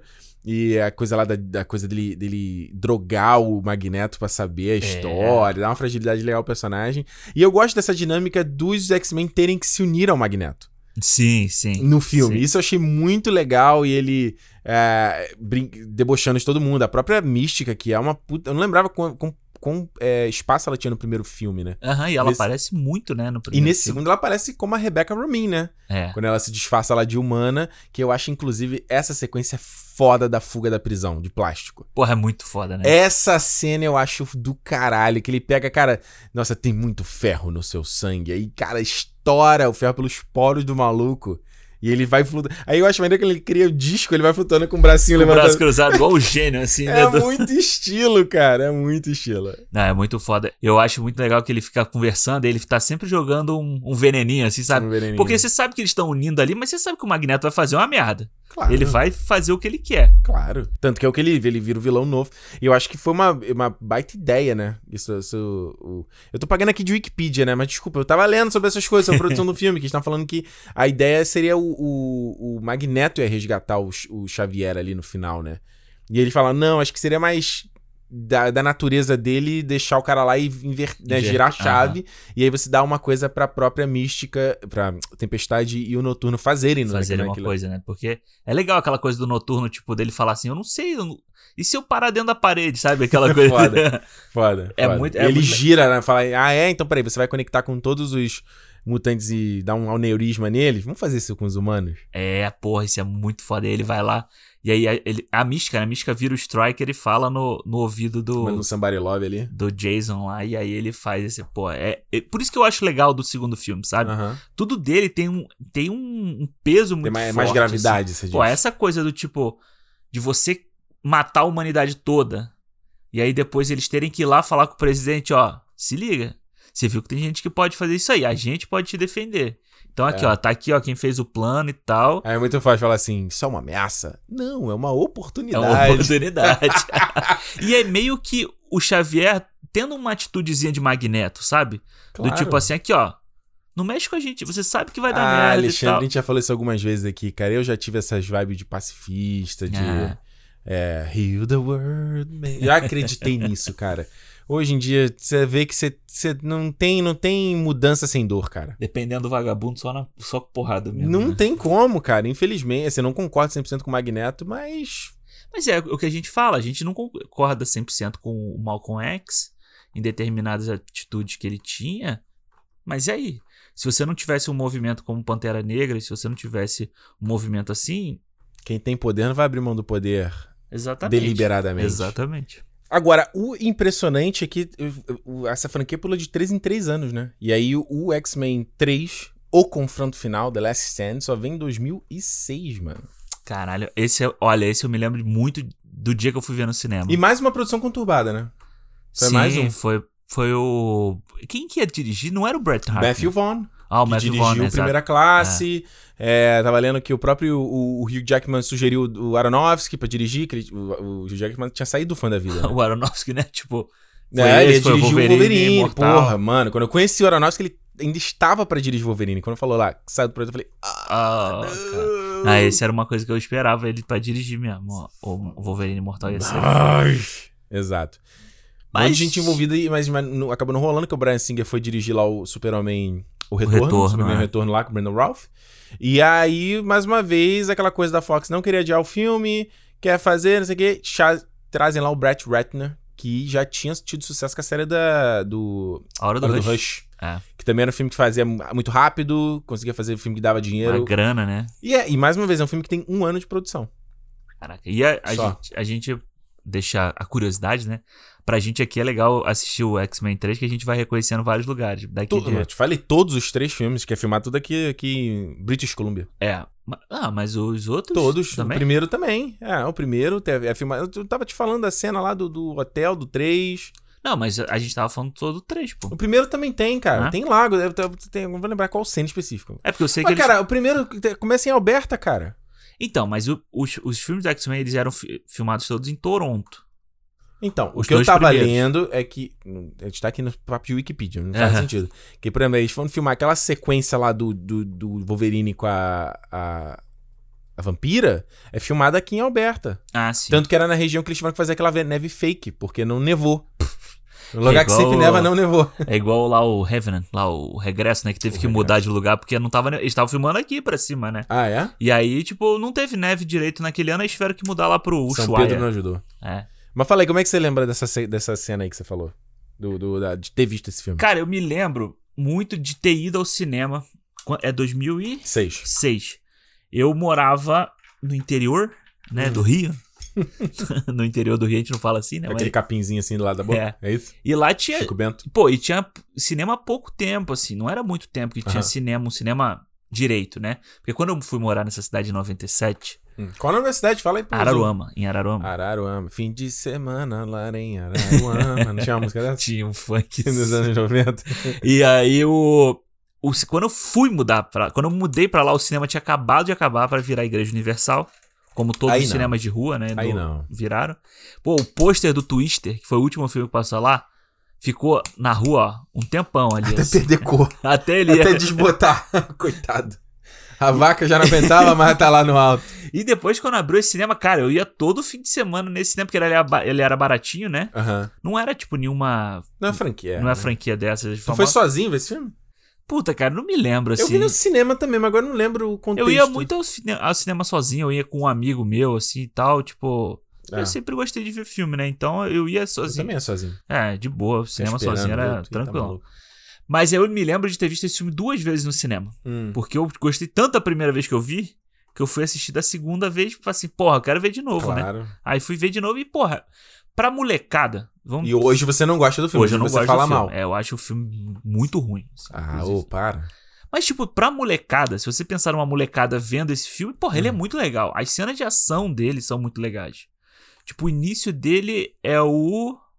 É o anjo cortando as asas. É o anjo e tal, mas tem- são. E ele é Que é uma pico- baita cena forte. Sim, e é- são várias coisas picotadas, né? Porque depois ele vai falar sobre a cura, então você já tem esse esse estofo do, do porquê tem cura, quem vai querer a cura, porque você vê que aquele, aquela discussão que eles têm de, pô, a, a tempestade negando, né, o tempo inteiro, a gente não é uma doença, a gente não tem que É, ter uma beleza, cura. você que tá bonitona com esse cabelo bonitinho, descolado, vai lá Que é falar uma- o. Que eu acho até uma cena muito boa do Fera, né? Quando ele vai encontrar o garoto, aí a mão dele volta É, normal, ele ele- fica olhando pra mão assim, refletindo. O próprio o Fera, que é o cara que, tipo, vamos dizer assim, é o, a voz da consciência da parada. Que era um personagem que eu adorava nos desenhos, eu também. adorei é. ver E eu filme. gosto dele no filme, porque ele tem uma cara daquele É fera o do desenho. Grammer aí que fez o Free- Fraser, né? Fraser, é. Que dizem que esse é o... ele amou ter feito esse, esse É papel. mesmo? Tanto que ele voltou no- lá no Dia de Futuro Esquecido, né? Com a É, pontinha volta pra aquela pontinha. Imagina passar aquele tanto de maquiagem pra fazer Só aquilo pra tudo. fazer aquilo. Mas é legal você ver o, Não, eu- ator eu, fazendo. Eu, dei um, dei um ah! no cinema, paniquito. Bicho, eu vou falar o seguinte, cara. Ah, eu fala. gosto desse terceiro filme pra caralho, tá? Pra Pessoal, caralho? Eu acho muito legal. É. Eu acho que, assim, eu- nenhum desses X-Men, eu, tipo assim, caralho, eu amei esse filme. Nenhum desses. São filmes legais. Legal, me divirto, bacana, maneiro. Esse terceiro, cara, eu acho que a, o, o, tema é legal, da coisa da cura. Acho bacana, acho relevante. Eu acho que um filme que tem. Ele é mais bonito visualmente falando. Né? Tem é. cara mais bem acabado. Tá bonito até hoje, os efeitos estão legais. Muita grana, né? Ele teve muita grana. Ele foi um filme. Ele foi um filme. Era caríssimo na é. época. É. Eu acho que você falou aí, sequência de ação melhores da franquia. Até agora foi esse filme. Ah, eu gosto, tem, acho que tem, um, tem umas. Eu acho que esse filme ele funciona nessas. Nesses. Nesses set pieces, ele tem grandes momentos no ele filme. Ele tem blocos, né? Ele tem blocos. Que eu acho muito emocionalmente. Eles são, eles são, fortes emocionalmente falando, entendeu? Ah, gosto do, do personagem do, do, Fera, acho que é uma puta adição. Sim. A Tempestade tem mais espaço, foi muito legal. A dinâmica dela com o Wolverine foi muito boa. É, mas ela meio que ser a líder da, da parada, eu também não acho maneiro. Por que não? Ah, Machista! Não. Cancela Alexandre. Cancela Alexandre. Mas porque a gente já sabe que ela só foi a líder do negócio pra manter a, a Hale Berry no. Não, acho que eu acho. Não, eu não sei se é isso, não. Acho que é meio que aconteceu. Ai, Ricardo Wikipedia. que eu tava lendo, é que, eu nem li na Wikipedia, mas enfim. O que eu tava lendo é que por conta dessa coisa de, de ter empurrado o filme, né, e, e, e adiar, né, como eu falei, o Matthew Vaughn ia dirigir o filme, trabalhou no roteiro, teve que sair por ah. conta de problema pessoal. É, o, o Scott, o James Madison não ia, não tinha mais como fazer tanto. Ele, ele reduziu o tempo dele de tela. Porque tanto ele ia fazer o Superman Retorno também. Né? Exato, né? tanto que cortaram. Aí tanto que o Ciclope morre no começo do filme. A mesma coisa com a Mística. A Mística quase não aparece nesse é. filme. Então acho que assim, mas eu, eu acho que funciona quando eu tô te falando. Eu acho que pelo menos não fica aquela coisa. Wolverine, Wolverine. O Wolverine ainda é o protagonista do filme, sem dúvida nenhuma. Mas eu acho que a coisa fica um pouco mais bem distribuída. Pelo meu ponto de vista, fica um pouco mais bem distribuída, entendeu? Cara, eu acho. Só o... não gosto do, do, do, triângulo amoroso vampira, Bob e. e... Ah, e... Ah, que bobeira. É, cara. não. E assim, Ariadne. cara. Eu, Ariadne. eu vou te falar, eu gosto muito Pride. do filme até. A, até começar a história da, da Jean, sabe? Uhum. Eu acho que toda a história da Jean e, e, tipo, a Fênix ali, a Fênix sendo, tipo, o capacho do Magneto, sabe? Eu acho muito ruim. Eu acho isso muito ruim no filme. A parte. É isso que eu tô falando. Tipo, até chegar. Ela não é capaz. Ela é, cara. Porra. A... Cara, a força que a Fênix tem. Hum. Tanto nos quadrinhos quanto no desenho, que ela. Que a parte, o desenho do X-Men da parte da Fênix era foda. Assim, era. Junto com a parte do Apocalipse. Continua. Era, um, sempre... É, era sempre que tinha o continua e era foda. Você, às vezes você não podia ver no dia seguinte, que tinha que ir pra escola mais cedo e Exato. tal. Exato. Mas e aí, cara, ali, pô, você vê ela fica ali do lado do Magneto até a hora que o Magneto, tipo. É, gira final... a chave. É... Mas eu acho que se você. Aí você pega o Fênix Negra, é, eu acho pior. É, por isso que é uma bosta também, sabe? Tipo... Então, eu acho que. E Simon Kinberg, no roteiro dos dois filmes. Então, eu, os caras não, não, trabalharam a história da Fênix direito em nenhum dos em dois nenhum filmes. Dos dois. Que é até meio apressado, porque você já chega no segundo filme já começa a botar lá. Que, cara, você vê como é o cacuete, né? No X-Men 2 já começa a colocar ela sentindo os efeitos da Fênix. Aí no Apocalipse já começa ela sentindo os efeitos da Fênix. Pra... É mesma mas, coisa. Mas cara. se você pegar os três, os seis filmes, né? Os três primeiros e os três seguintes, eles são muito parecidos. O, o primeiro X-Men e o, e o Primeira Classe, hum. eles são muito parecidos naquela coisa de introdução, filme ser mais pobre. Acha? Eu acho, cara. Eu acho, porra, acho o Primeira Classe tão diferente do. Ele é diferente esteticamente, assim, e ainda mais por ele pegar uns, uns mutantes que a gente não conhece. Do... Mas a vibe do filme é toda diferente. É, mas você tá em outra década. É... Mas eu acho que, Isso tipo, aquela coisa de apresentar e tudo, eu acho, eu acho que eles são muito parecidos não esteticamente, mas tipo, na formação do filme. Porque o filme é o primeiro filme, ó. E aí o segundo filme, o o Dia de um Futuro Esquecido, eu acho que de novo ele dá estofo pro que aconteceu no Primeira Classe. Uhum. Eu é um filme que eu não gostava, eu só tinha visto uma vez. Já foi, já pulou pra esse, já passou Não, não, só tô já. fazendo uma coisa porque depois eu vou falar do, do uhum. terceiro ainda. E o terceiro. Então depois eu volto para ele. O terceiro filme, eu acho que ele comete os mesmos erros, o, o, o confronto final, que o Apocalipse faz, cara. É hum. tudo corrido, é tudo meio feito na. A toque de caixa, tudo fica pelo caminho. E eu acho que, tipo, da mesma forma, também tem umas cenas de ação legal e que, tipo, como filme inteiro, eu não gosto, não consigo gostar. Ah, não, tá. É, bom, não consigo gostar, não consigo gostar. Né? Tá aí, tipo... né? Não tem quem, quem sou pra convencer. É, é o que eu te falo, eu acho só que tem coisas que, para mim, é, é, o que eu tô falando, deixa o filme mais.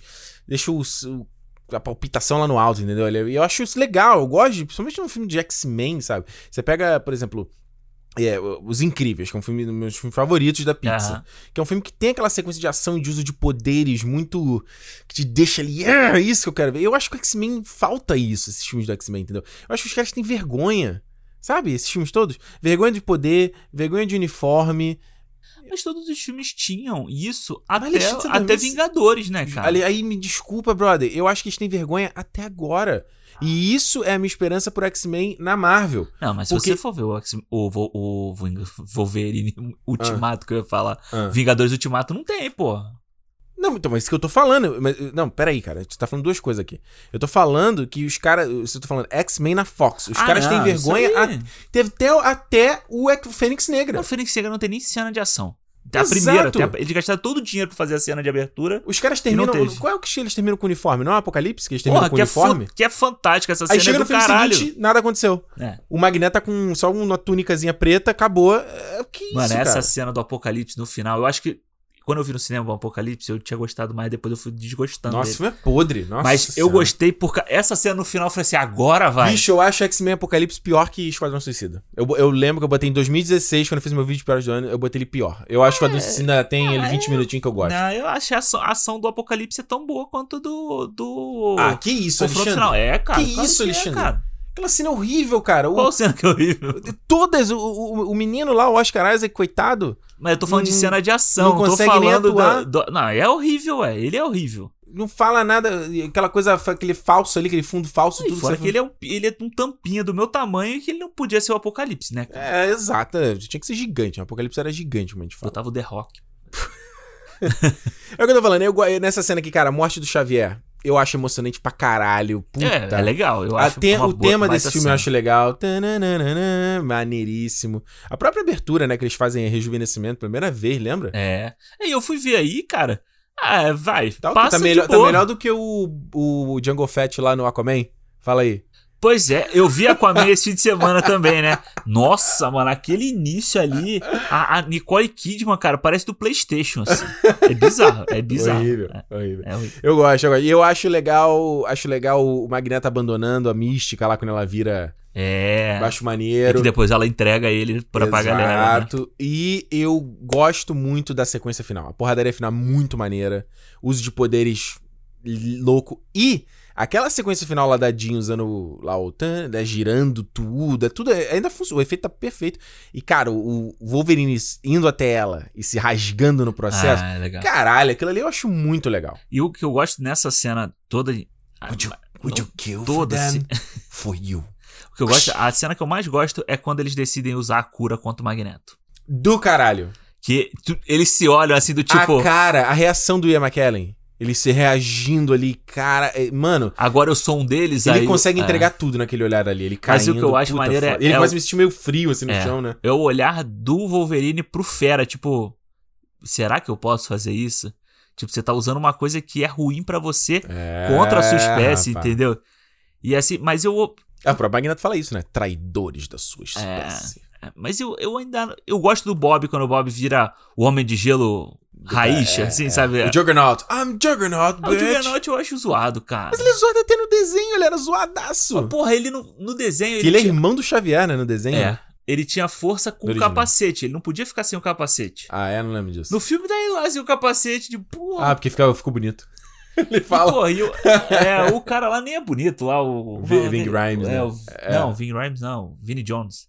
Ving Rhames é o do. Isso, é o outro cara. É o do Missão Impossível. Exato. Mas eu gosto daquela ceninha, é a ceninha final dele no parque.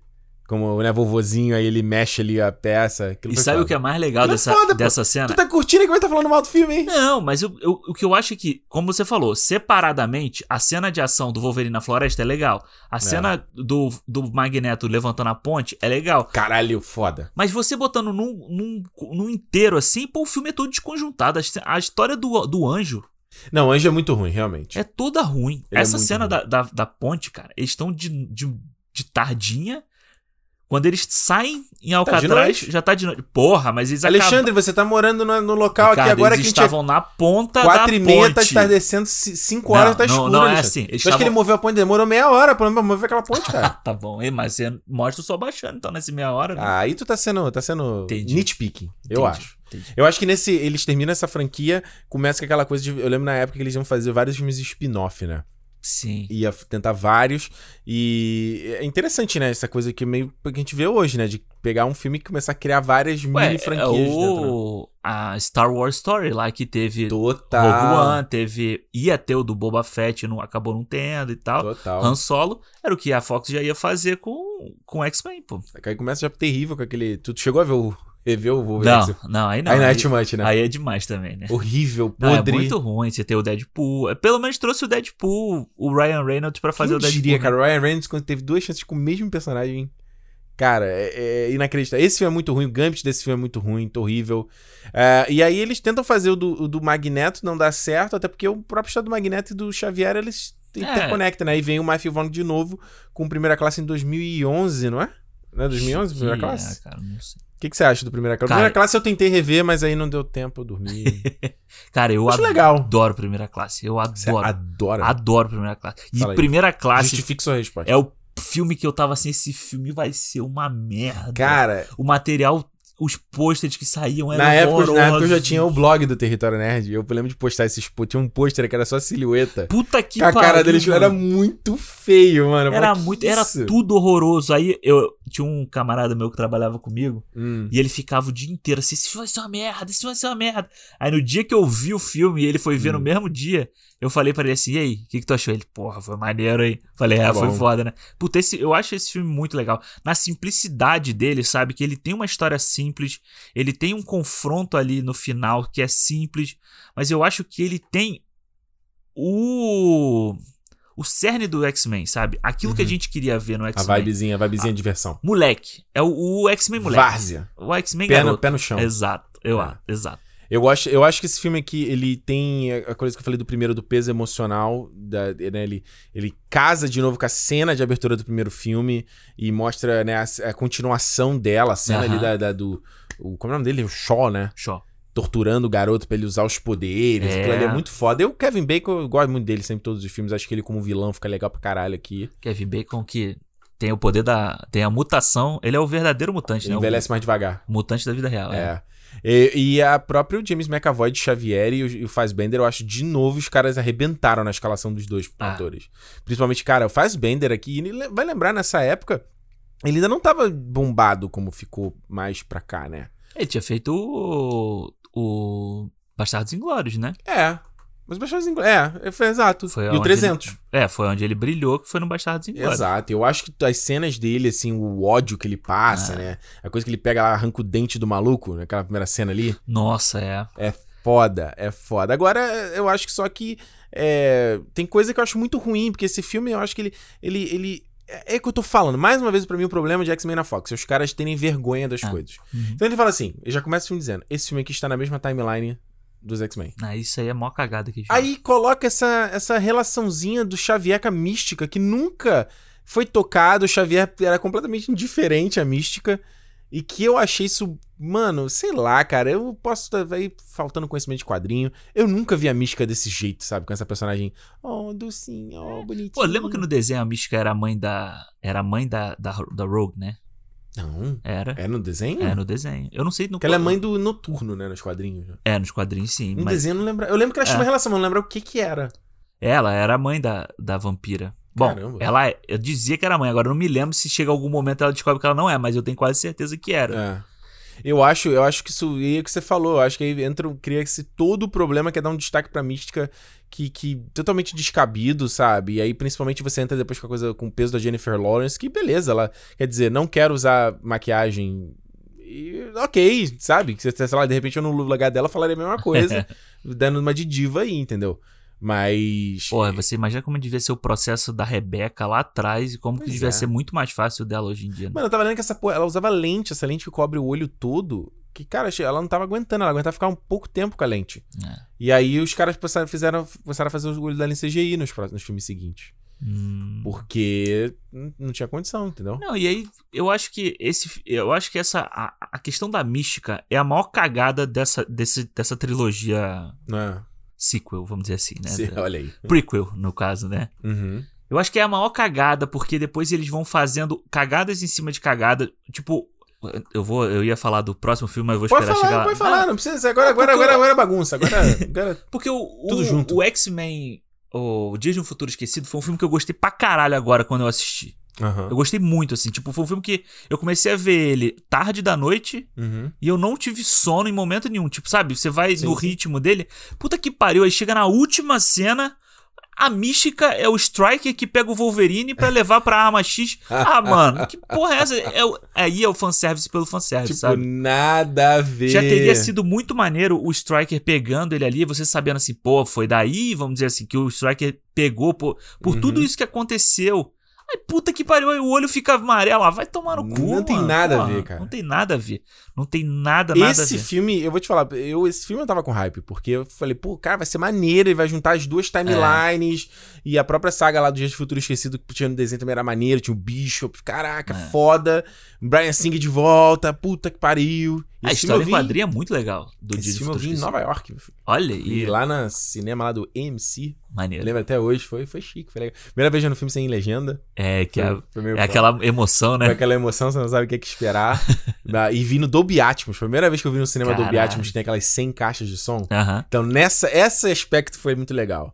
Mas foi um filme que, assim, eu não, vou- não tem como eu entrar em detalhe agora, porque eu não, eu não, não deu pra rever o filme. Eu lembro só que eu não, não curti ele. Eu Então, achei, achei ele desconjuntado. O que você fala do 3, eu acho desse Dias de Futuro Esquecido, achei ele desconjuntado, acho essas coisas do fanservice do- à toa, acho a mística com protagonismo demais, insuportável. Cara, acaba criando um ranço com a Jennifer Lawrence que Que não tem, né? Eu adoro a Jennifer Lawrence. Acho ela. ela se recuperou com mãe pra mim, porque tendo mãe ali eu já tava, puta, não aguento mais ver essa mina, ah, cara. eu gosto dela, mas ela saturou, né? Tipo, tanto que ela tá meio sumida. Tanto que ela subiu, ela fez bem de ter sumido pra esquecerem dela. É, e ela, tipo, foi muita coisa em cima dela, ganhar dois Oscars seguidos, aí as pessoas já começam Ela a. ganhou pelo... Pelo lado bom da vida e pelo. E lado bom da vida, isso. E isso pelo outro lado. Inverno da Alma. Ah, Não, Inverno da Alma, não, o, Inverno da Alma que ela é indicada, né? Ela é indicada, depois é o lado. São, aí ela faz o outro filme lá com o David. Russo, lá o. Joy? Não, caralho, o do. American Hustle. Trapaça. Atrapaça. É, sabe qual é esse? Sei, American Hustle. American Hustle, é, exato. O, lá o Christian Bale. Christian Nossa, eu Bale, não lembrava que ela tinha ganhado por esse filme. Ela ganhou por esse filme, at- atriz coadjuvante e tal. E aí, pô, foi Ah, nesse que ela Oscar caiu, se eu não me engano. Foi nesse. Ah, sim, sim, sim. E aí, pô, dois Oscars seguidos. É Pesado, tipo, né? é, dois anos seguidos ganhando o Oscar. Pesado. Muito nova. E aí era a cara dela o tempo inteiro, tudo quanto era filme, jogos vorazes ali e tal.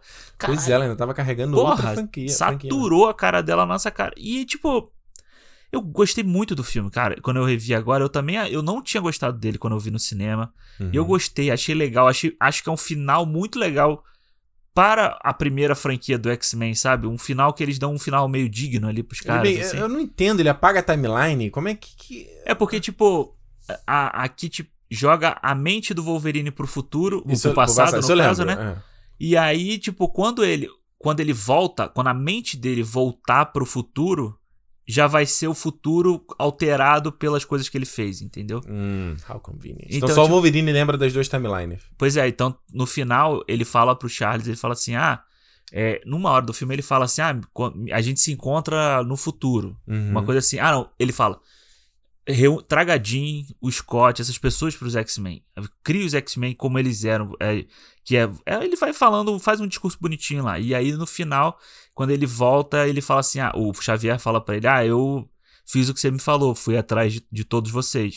Maneiro. E aí, tipo, ele fala: ah, então agora você tem 30. Ou você tem desde 73 pra me contar o que, que mudou no nosso mundo, porque eu, que eu não sei. É, eu, eu gosto, a parte do futuro eu acho maneiro. O visual do futuro é, É, legal. muito legal. As sentinelas são muito legais. As sentinelas usando o, o poder da mística. Da mística. é. É bem legal. Eu Eu gosto do Peter disso. Dinklage como, como cientista ali. A cena do Mercúrio que ficou icônica, né? Que a Marvel Sim. não conseguiu superar com Era de Ultron. É, não, e é Ficou muito até legal. feio, né? O Mercúrio no Era Sim. de Ultron. É muito legal, tanto que eles repetem no, no Apocalipse a cena, Tanto né? que já no Apocalipse. E que não tem a mesma graça de- desse, né? Não, Você vê que é até mais. Mal- Dreams, né? É, e até meio mal feito e tal, assim, no, É. no Apocalipse, mas você tem isso.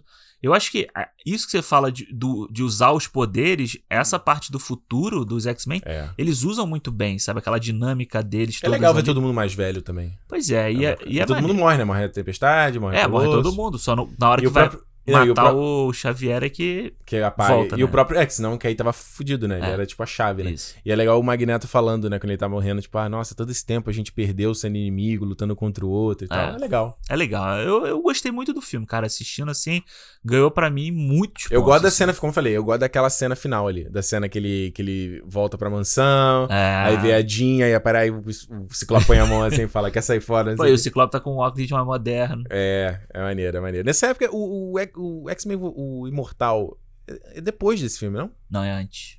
Ah, é, acho que a cena, a cena pós-créditos que chama pra esse filme, né? Eu lembro disso, é. Isso. Que é quando é. ele tá no aeroporto, aí. Exato, exato. Que tinha até dado a pista do uniforme dele clássico amarelo. Tem essa cena que foi cortada do filme, né? Isso é uma coisa que no, no primeiro eu ia foi falar. Cortada essa cena? Foi cortada. Foi, né? Tem no Blu-ray ou no DVD, essas coisas. Uhum. Só tinha lá na cena. Porra, era legal. seria legal ter visto isso. Esse mas... fi... Cara, esse filme do Wolverine Imortal, puta, mano, tirando o final, é um filme que eu acho maneiro. Pois é, exatamente. O Samurai de Prata ali, na hora que aparece, é que caga tudo, assim. Mas... Porque tem que ter a cena final, tem que ter o boneco boneco, é. né? Tem que vender Pô, o a, a, cena que o Wolverine. E não faz tá... nem sentido, cara. É o cara que o Wolverine salvou na guerra. Não, não faz sentido nenhum. A cena que o Wolverine tá na cidadezinha antes dele encontrar o Samurai de Prata é muito maneira. Sim. Sabe? Então, tipo, tem várias. Só, só uma coisa que eu esqueci de falar do hum. primeiro hum. é que a jaqueta do Wolverine no primeiro filme ela tem as cores, essas cores do o, o marrom com o amarelo, né? Do... Ah, o amarelinho tá as faixinhas do lado, é, né? ela tem é. esse gostinho da, da cor do uniforme clássico dele, assim. Só uma pista, né? Pois é. Eu podia... Pois é, isso que hoje a galera não tem mais vergonha. Não precisa ficar dando pistinha, sabe? Você pode botar um... Vai botar o Wolverine... É. Se ele tiver no filme do, da Marvel aí, vai ter um uniforme maneiro, sabe? Pode não ser o do desenho, mas vai ter um uniforme bacana pra gente ver. Antes de falar do X-Men da Marvel, só dando esse, esse, essa amarrada final aí do Apocalipse do. Sim. Tem algo mais a falar? Do... Porque você viu Você não viu o Apocalipse? Eu vi o Apocalipse. Ah, então... Eu vi também, vi ontem, por isso que eu falei pra você que eu dormi tarde. Jesus Cristo. Eu vi, cara, então, tipo. Esse filme eu não quero ver nunca mais na minha vida. Eu gosto. O que eu gosto do Apocalipse é você ter o Scott novo, a Jean nova, sabe? O noturno, a escola, essas coisas ali. Isso é legal. Uhum. A parte do Magneto é ruim. É porque ele é mais uma vez é, o Magneto eu, eu, sofrendo, sabe? É, eu acho que ele começa, cara, ele começa a cagar o Magneto e o, e o Xavier. Pois é, é, é, você cria uma, uma dinâmica ali, tipo, aí de, que aí depois o Magneto tem que se arrepender do que ele estava fazendo, coisa que a gente acabou de falar. No primeiro no segundo filme ele não faz. Exato. Entendeu? Aí ele tem que se arrepender, aí vai defender, aí joga dois duas vigas de metal fazendo um X na frente do do, do apocalipse. Para, né, mano? Você, tá, você tá do lado do vilão o tempo todo, né? É, e aí você tem a coisa assim, tipo, a Jean mostrando quem que pode ser a Fênix. Aí depois viu o Fênix Negra e ser, tipo, só a ação, sei lá, menina chorando o tempo Tem só algumas coisas, né? Tipo, eu lembro desse Apocalipse, a cena de abertura é legal do DD do cara lá do Apocalipse lá no. Naquele. No é, fazendo o, o, ritual lá da múmia. É, exato. Da, a, a, como é que é? A Matsunamun, não é? É. E que é legal que se você linkar isso, a hum. troca de corpo, de consciência, com o que o Xavier faz no X-Men 3, né? É. Que, ele, que ele passa a consciência para aquele Moira. corpo, assim. É, é que é o irmão dele gêmeo que tava de cara. É, mano. Que, que viagem, cara. E essa, eu vou falar, tem um. Eu, aí é, é, vira cagada, cara. Eu lembro que a, a, a Psylocke, tipo, tem nada no filme para fazer. O Arcanjo, nada. nada. Aí que as timelines já começa. Aí tu fala assim, mano, onde que eu tô? É. Eu começo a ficar perdidaço, porque você fala, tá, esse noturno que tá aparecendo com esse moleque, era aquele noturno? O, o, o, o anjo, que o, o arcanjo é o anjo de, depois, né? Sim, ah, ele, não, ele é o mesmo personagem. É. Então, peraí, mas o anjo era aquele outro cara. Então... É, e se no dia de, um, dia de um futuro esquecido você diz que o Wolverine tá mexendo nesse passado aqui, que é o, o James McAvoy e Michael uhum. Fassbender, pra no, no futuro o X-Men virar aquele futuro que, que a gente vê no finalzinho, na ceninha uhum. bonitinha lá. Tipo, caralho, depois fica vira uma zona do caralho, porque não tem, não tem nada que chegue lá nada. na frente, porra. Sabe outra coisa que para mim é inexplicável? É a porra dos saltos temporais do filme também. Cada filme passando uma década depois. É. E ninguém muda a cara. tipo, se passou 10. Falta, tem 10 anos no é, X-Men no Fênix Negra. Tem 10 anos de diferença pro Patrick Stewart e Ian McKellen. 10 anos. Tipo, supostamente o Magneto ali no, no Fênix Negra tem 60 anos. É. Michael Fassbender é saradinho de camiseta apertadinha. Ah, Não faz o menor sentido. Não faz o menor sentido, cara. É muito ruim, cara. Eu, eu sempre. Eu nem é... me lembro o que acontece no Fênix Negra, eu te falar. Tipo, eu dormi no filme. Eu não me lembro mais, eu vi, no, eu não me eu lembro. Eu dormi, eu lembro que a menina lá. A, a Jessica Chastain, que era a vilã. Ah. É, é, cara, é, é, é, a, é a porra da merda lá, né? Porque no filme anterior, no Apocalipse, eles mostram lá a Sansa despertando o poder da Fênix, exatamente igual no, no X-Men 2. Uh -huh, é, exato. Né? Que aparece o símbolo da Fênix, a porra toda. Pra no 3 dizer que ela é, é uma coisa meio Quarteto Fantástico. Ela toma os raios lá no espaço e incorpora a Fênix. Pois é. Fala, bicho. É, é, é uma. É meio que o, o, raio do espaço só potencializa o que o ela já meio tinha. que esquece, é. cara. Esquece um do outro. Tipo, é muito ruim. A Jennifer Lawrence só como Jennifer Lawrence vestindo Mutant and Proud. E ela, ela tá só como Não, Jennifer é Lawrence. ridículo, ridículo. É muito, muito ruim. E eu acho que termina. Né, pra mim, realmente, desses filmes aí, o Logan, pra mim, eu acho o filmaço, que é o mesmo James Mangold do Imortal. É, é verdade volta e faz uma coisa que. Eu juro que eu tava tão saturado de X-Men nessa época. Saía as imagens do Logan, eu tava cagando. cagando saía pôster assim, eu falava. Ah, tá. Hum. E aí? Eu só fui ser convencido no trailer. Que eu falei, uou. Com o Johnny Cash lá os cara, Não, os caras estão fazendo algo diferente. Eu falei assim, uou. Eu queria ter revisto esse filme, mas não ia dar tempo. Eu preferi. Esse eu ainda quero ver. Ver é. a timeline principal. Porra, é. esse filme eu achei. Foi incrível, cara. O Logan, eu acho que eu se for pegar de todos dos X-Men, pra mim é o meu favorito. Assim, ah. De longe é o, é, o, é o melhor. É, ele tá no meu top 3, assim. Top 3? Qual seria o primeiro? Ah, o primeiro é o X-Men 2, o primeira classe. Acha o primeiro X-Men melhor do que o Logan? Não, o, o não, X-Men 2, primeira classe e o Logan. Caramba. Seria minha, meu top Cara, 3 X-Men. Você deveria rever o Logan aí pra você. Ah, eu vou rever. Eu trouxe meu Blu-ray do Brasil essa, pra, pra rever. Mas tem que ver colorido ou preto e branco? Ah, mano, essa coisa é igual o Mad Max lá. Não, é igual o Mad Max. O visual do filme é tão bonito. Eu tenho também, eu trouxe também o Mad Max, né? Eu tenho a edição, o Chromen. Eu nunca quis ver porque a versão colorida é linda. Eu quero ver, mas eu fico preguiça Agora, ver a outra. Você sabe o que, eu fico bolado? A Fox mandou pra uma galera brasileira o, o, a coleção lá, que eles, fiz, eles fazem esses, esses peças promocionais, né? Pra mandar pros, uhum. pra imprensa, que eles não vendem que tem um livro com as fotos do filme de produção que o James Mangold ia postando no Ah, Instagram. eu lembro disso que ele postava. Cara, eram umas fotos fodas e, ah. mano, e não vem em lugar nenhum. Só faz ali pra ficar pra imprensa mesmo. É, só que o cara vai pegar e jogar no lado. Que não vai nem ligar, né? Exato. Agora, X-Men na, na, na, Marvel é a nossa expectativa aí. O Kevin Feige já falou que vai rolar, não deu nenhum, nada, nenhuma previsão. Mas toda eu... hora ele fala, dá o papinho, né? Exato. Os tem, também. tem muita, Eu acho que é aquela coisa, né? A Marvel, eles eles perderam, né, o Homem-Aranha lá, os X-Men, tiveram que correr por fora, e chegou num ponto que. Ele não precisa, né? Não precisa mais. E eles já vão ter agora nem ser uma super equipe, super família com os Eternos, né? Uhum. E a gente tava conversando sobre isso esses dias. E eu repito o que eu falei contigo. Eu acho, meu desejo, além disso que a gente tá falando, não ter vergonha de ser colorido, não ter vergonha de, de brincar com poder, sabe? De. Eu acho que tem que, primeiro, não ser uma coisa de fim do mundo, sabe? Tem que é, impedir o fim do mundo. Bobagem isso, chega disso, cara. Eu quero ver uma aventura simples, coisas simples. Cara, o X-Men, aí que eu ia falar agora.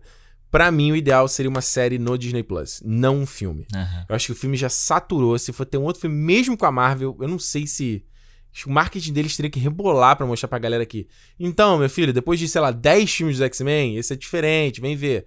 Eu acho que a série poderia ter um apelo diferente, uhum, sabe? Sim. E eu acho que. que... Tipo High School Musical. Sim, eu acho que. Não, não sim. Mas acho que tinha que ser um elenco jovem, acho que tinha, tinha que ser a molecada. Wolverine poderia ser o mentor deles. Tipo o X-Men, Wolverine e os X-Men, né? O desenho. E X-Men, exatamente, Wolverine e os X-Men. Acho que o Wolverine tinha que poderia ser o mentor deles, ter essa figura. Mas acho que teria que ser concentrado nessa galera mais jovem, botar uns, uns mutantes que ainda não apareceram. Chega de Jean Grey, chega de Noturno, chega de. Pega uns outros, uns, uns menores aí que a gente não viu ainda. É, como sabe? foi o Primeira Classe, né? Que o Pois Primeira é. Classe teve, o- tirando o Xavier, o Magneto e a Mística, todo mundo era, era novo, né? Pois é. E eu acho que ele abre- isso abre. Aí o que eu tava falando, se fosse uma série ainda, fazer um esquema quase Mandalorian, aventurinha da semana. Eu acho que pro X-Men ia ficar legal, cara. Aventurinha da semana. Poderia, poderia ter um episódio que não tem ação nenhuma.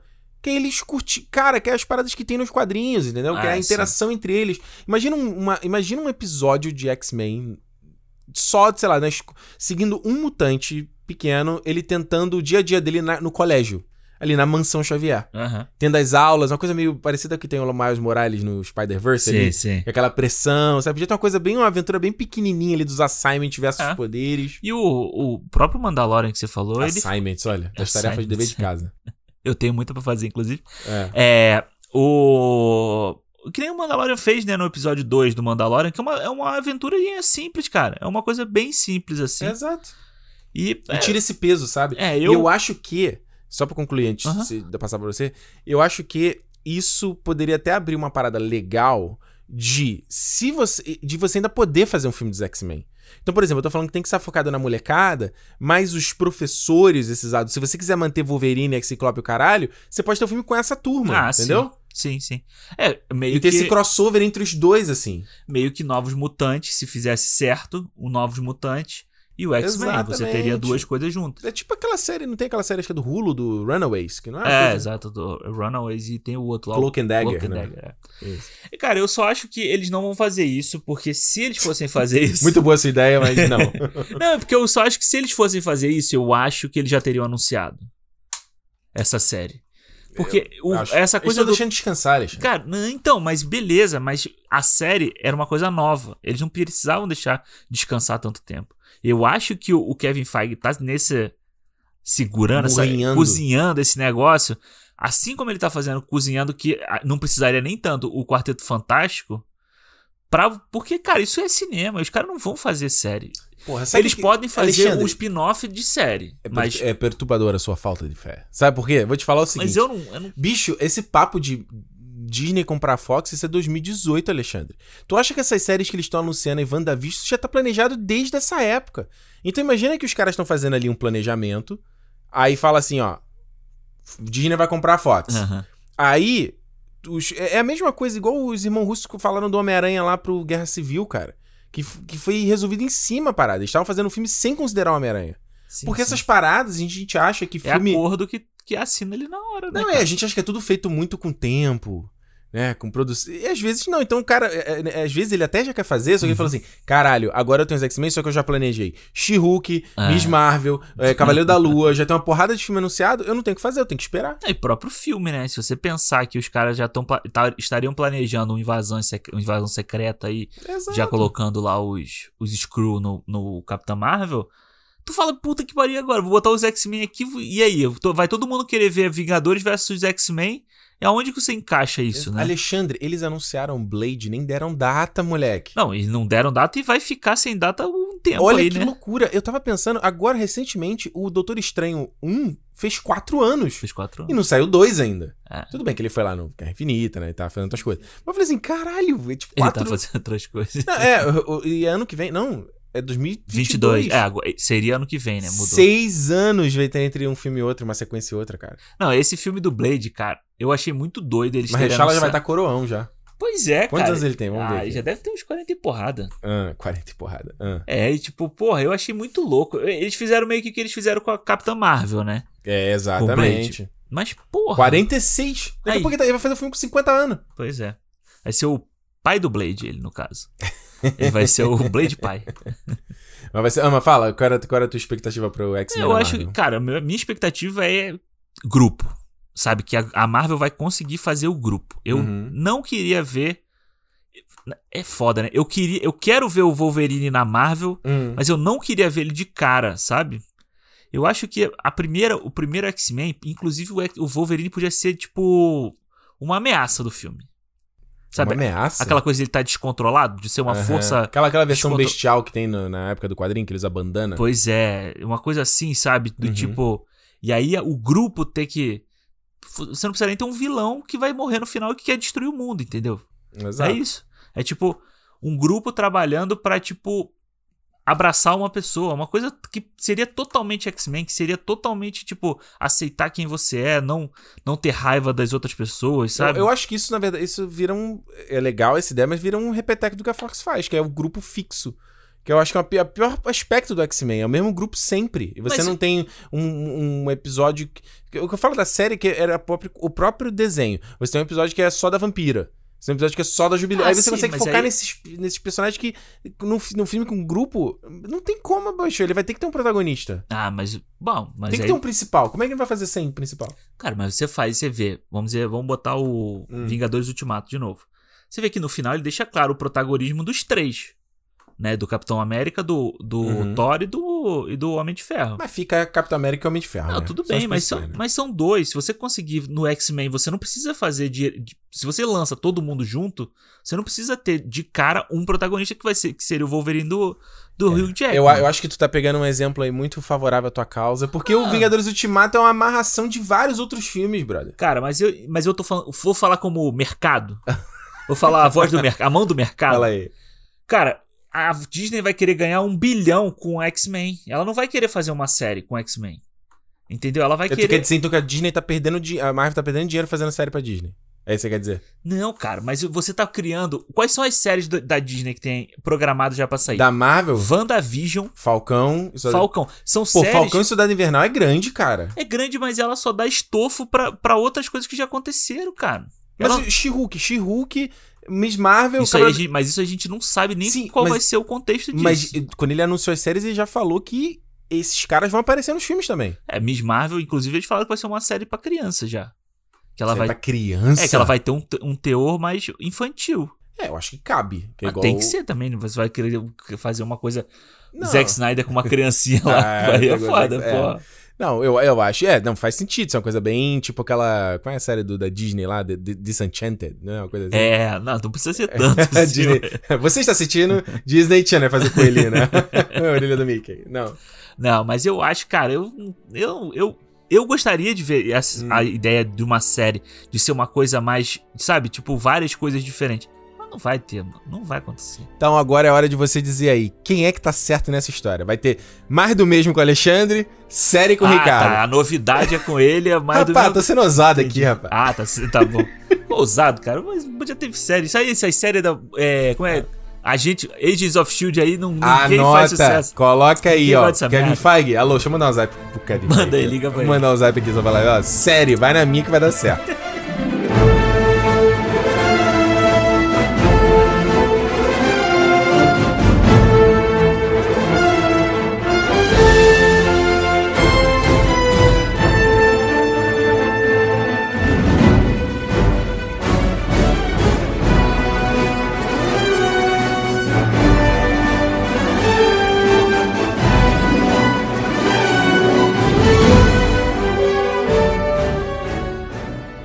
Feedbacks, momento feedback aqui no Cinema, o feedback do programa anterior, edição 54, com o convidado aí, Romariz, veio aqui bater um papo com a gente sobre Borat, fita de cinema seguinte e Os Sete de Chicago, nossa primeira sessão dupla. Sessão Alexandre. dupla do cinema. Foi bom, né? Foi bom. Essa sessão rendeu. dupla. Rendeu pra caramba, falando pra cacete aqui. A gente nunca fala também. Se a gente, se a gente tivesse aqui pra falar, Pois é. Não tinha. Aquele né? dia que você falou assim, pô, lembra do primeiro cinema 40 minutos? A gente, a gente falaria do Joker em 40 minutos? Não falaria. Será? Não falaria. Ah, eu não sei, cara. Não, eu acho, não falaria, cara. Eu acho que tem um limite no negócio de duração de podcast, entendeu? Eu acho que tem. tem eu, a, média que a gente tá hoje de duas horas, eu acho meio too much. A gente tem é. que reduzir essa daí, tá muito grande. Porque eu acho que o problema é. Pô, você tem. Você quer ouvir podcast da semana e toda semana, sei lá, podcast de três horas, três horas é, e meia. Dá. Eu, porra, eu não ouço. Eu não ouço, tipo. Pois é. Eu acho que o que você tem que fazer na edição é. A gente tá. O papo tá dando muita volta. Creu. Corta fora. Eu acho que a gente vai sempre estar tá aqui sempre no laço. É, né? pô. Então... E a gente vai, a gente não deixa a peteca cair. Exato, mas é a diferença de gravar ao vivo, né? Exato. É, é outra história. Não, tem muito podcast que grava ao vivo, tem, tem, tem. Que tem enrolação. É. A gente tá focado aqui, é diferente. Olha só, gente. lembrando que é pra ir, tá, tá vendo? A gente vai falando, a gente não vamos parar de perder o foco no feedback. Aí tá aqui dois minutos falando de nada. De nada.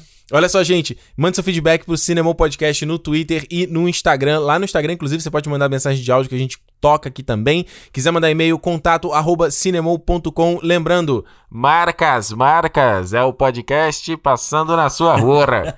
Vamos anunciar no Cinemou. Vamos botar tua marca aqui, divulgar para fãs ávidos por cinema. O pessoal consome toda semana ali, Contato arroba Cinemoa. Trabalha em agênciazinha aí? Conhece alguém que trabalha? Fala do Cinemoa, menina. Inclusive, nosso site vai entrar nova. Vou botar lá o linkzão. O pessoal poder baixar o Media Kit e já mandar, ó. Você fala, ó, pô, pô, meu primo trabalha na agência e tal, sei aqui, ó, baixa o mídia aqui. Ô, manda no zap. Manda no zap. É zap aceita PDF. Pô, tamo achando o pessoal pra fazer uma campanha, não sei o que. Pô, olha esses caras aqui, mano. Tão aí, ó, tamo limpinho, humilde, na humildade, fazendo Trabalhando aqui. o ano inteiro. Trabalhando o ano inteiro. É isso aí, olha só, Alexandre. Vamos aqui pra primeira mensagem do Marcos Raveri. Roveri? Raveri. Roveri. Roveri. Vamos ouvir. Fala, Ricardo. Fala, Alexandre. Tudo bem? Tô aqui renovando minha carteirinha de sócio, uh, sócio ouvinte do Cinemol Podcast. É, cara, que saudade de ouvir um podcast de, de filmes lançamentos que a gente pode ter acompanhado uh, e tá bem fresco na memória. Foi muito legal de ouvir sobre esses dois filmes. Dois filmes que de certa forma se conversam, né? O Boral, vocês falaram muito bem, assim, de como o absurdo não é mais tão absurdo, porque a gente convive com isso. E como hoje em dia a gente vê uh, coisas que são retratadas no Chicago. Eu fico chamando de Chicago 7 também uh, retratados que a gente também vê no dia a dia. Então são dois filmes atuais que se conversam é, e, vale muito para reflexão. Assim, eu gostei muito do programa, acho que gente, as ideias se bateram, então fiquei bem feliz de voltar, de poder voltar a comentar, de poder voltar a ouvir um podcast de, um, de dois filmes nesse caso novos, né? Valeu, obrigadão, até a próxima. O Marcos, ó, o Marcos postou outro dia, marcou a gente no Twitter que ele estava ouvindo o cinema do de músicas do cinema. Ah, boa. Tava dançando em casa lá. é, pô, cara, eu acho que. Tem a galera que maratona, né? Que sobra, sobra o cara novo da semana e. É, vou maratonar. A, a, gente postou lá no, no, no, Instagram outro dia até o pessoal. Você falou, aí já fechou o mês ou não? Muita gente ainda não tinha fechado. Muita né? gente ainda não tinha. Você é fazendo a bingo? Bingo. É, o bingo do cinema. Chega no final ali, final de novembro, botar quem, quem, quem completou fechou, a cartela. É. Não é? E, cara, isso que ele falou, acho que foi essa dobradinha aí do que a gente fez do Chicago 7 e do. Chicago 7 e do Borá foi, foi muito legal, porque por mais que são, sejam dois filmes diferentes em si, uhum. Você consegue falar de, dos dois assuntos ao mesmo tempo. Né? A gente teve aí. A gente gravou antes da, da semana da eleição, né? E agora que a gente já tem aí o resultado, que já foi, né? Exato. O resultado já saiu. Bonito. Trump vai tomar no cu. Exato, é, cara de cheetos do caralho. Aí, tipo. E aí você vê mais a, quanti... a série de absurdos que, que rolaram essa semana, né? Exato. E tipo, caralho, aí você vê assim, porra, o, o Giuliani, lá da, da cena do Boral, o Rudolph Giuliani, fazendo uma entrevista absurda, cara. Como foi falando, entrevista? Eu não vi. Ele fez tipo uma, ele fez tipo uma coletiva de imprensa, sabe? Uhum. Aí fez igual o, o, Bolsonaro faz, sabe, de chamar tipo o Paulo Negão lá, o para hum. falar que não, olha aqui como o Trump não é preconceituoso, aí trouxe um cara negro para falar. Ai, que isso. Mas coisa bizarra. O cara, o Saturday Night Live depois procura o hum. aquele quadro que é um jornal que eles uhum. fazem, que é o Michael Shea, o, o, o outro cara lá, o marido da Scarlett Johansson. E a e a Kate McKinnon fazendo. Quem é o marido da Scarlett Johansson? É o cara que faz o Saturday Night Live, eu não sei o nome dele. Marido da Scarlett, vai, fala aí. Eles ah. casaram esses dias, eles, okay. eles casaram escondido. Ok, ok, veja. Já bem. É. E, porra, aí a Kate McKinnon faz o, o Rudolph Giuliani, né, cara? Você vê que eles estavam tirando a barriga da miséria. Ali hum. na. Estavam tirando. Colin Jost. Ele mesmo. Esse cara, nunca ouvi falar desse cara. E tá eles estavam fazendo, um tipo. É, um branco qualquer. É. e eles estavam fazendo, tipo, aquilo ali com gosto, sabe? Porque, tipo, esses absurdos têm que acabar. E o é. que a gente vê no Borá, que a gente ria de, de ser. de rir do absurdo. Isso é a realidade, mano. Então, tipo. O absurdo tem que virar a exceção, não a exato, regra, né? Exato. Tem que voltar a, seu, a, seu, a exceção, né? Exatamente. Vamos aqui pra mensagem da Bárbara Jovenardi. Oi, pessoal, tudo bem? É, sou muito fã de vocês, do podcast Cinemou. Me chamo Bárbara Giovenardi, sou aqui de São Paulo, ZL, é, mas sou palmeirense. é, eu tô falando sobre os, uh, o set de Chicago, que eu achei muito legal, gostei muito. Eu tava lendo um livro do John Lennon e a respeito do John Lennon, né, os anos que ele passou em Nova York.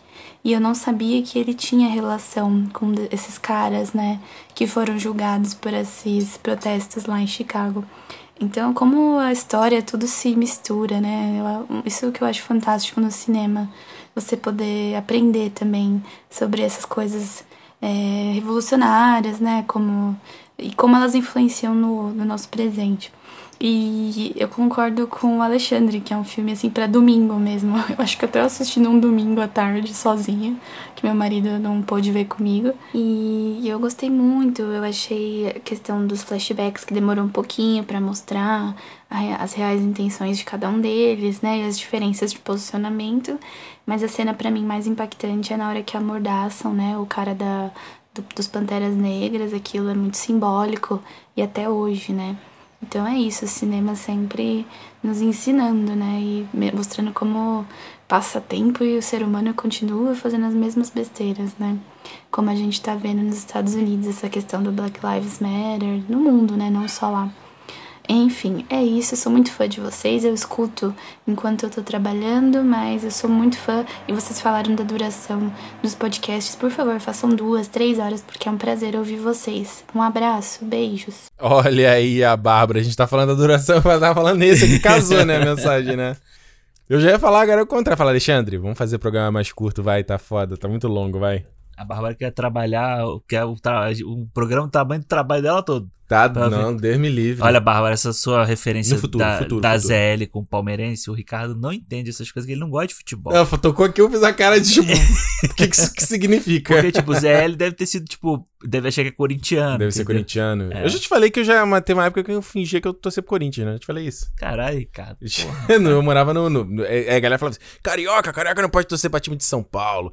Mas eu falava, mas eu quero ser, eu quero ser o diferente. Você fala, meu time é Brasil. É, e eu tinha uma camisa do Corinthians. Ah, é? Eu tinha. Galera sempre... Mas eu achava bonito, achava bonito as cores. Ah, é bonito.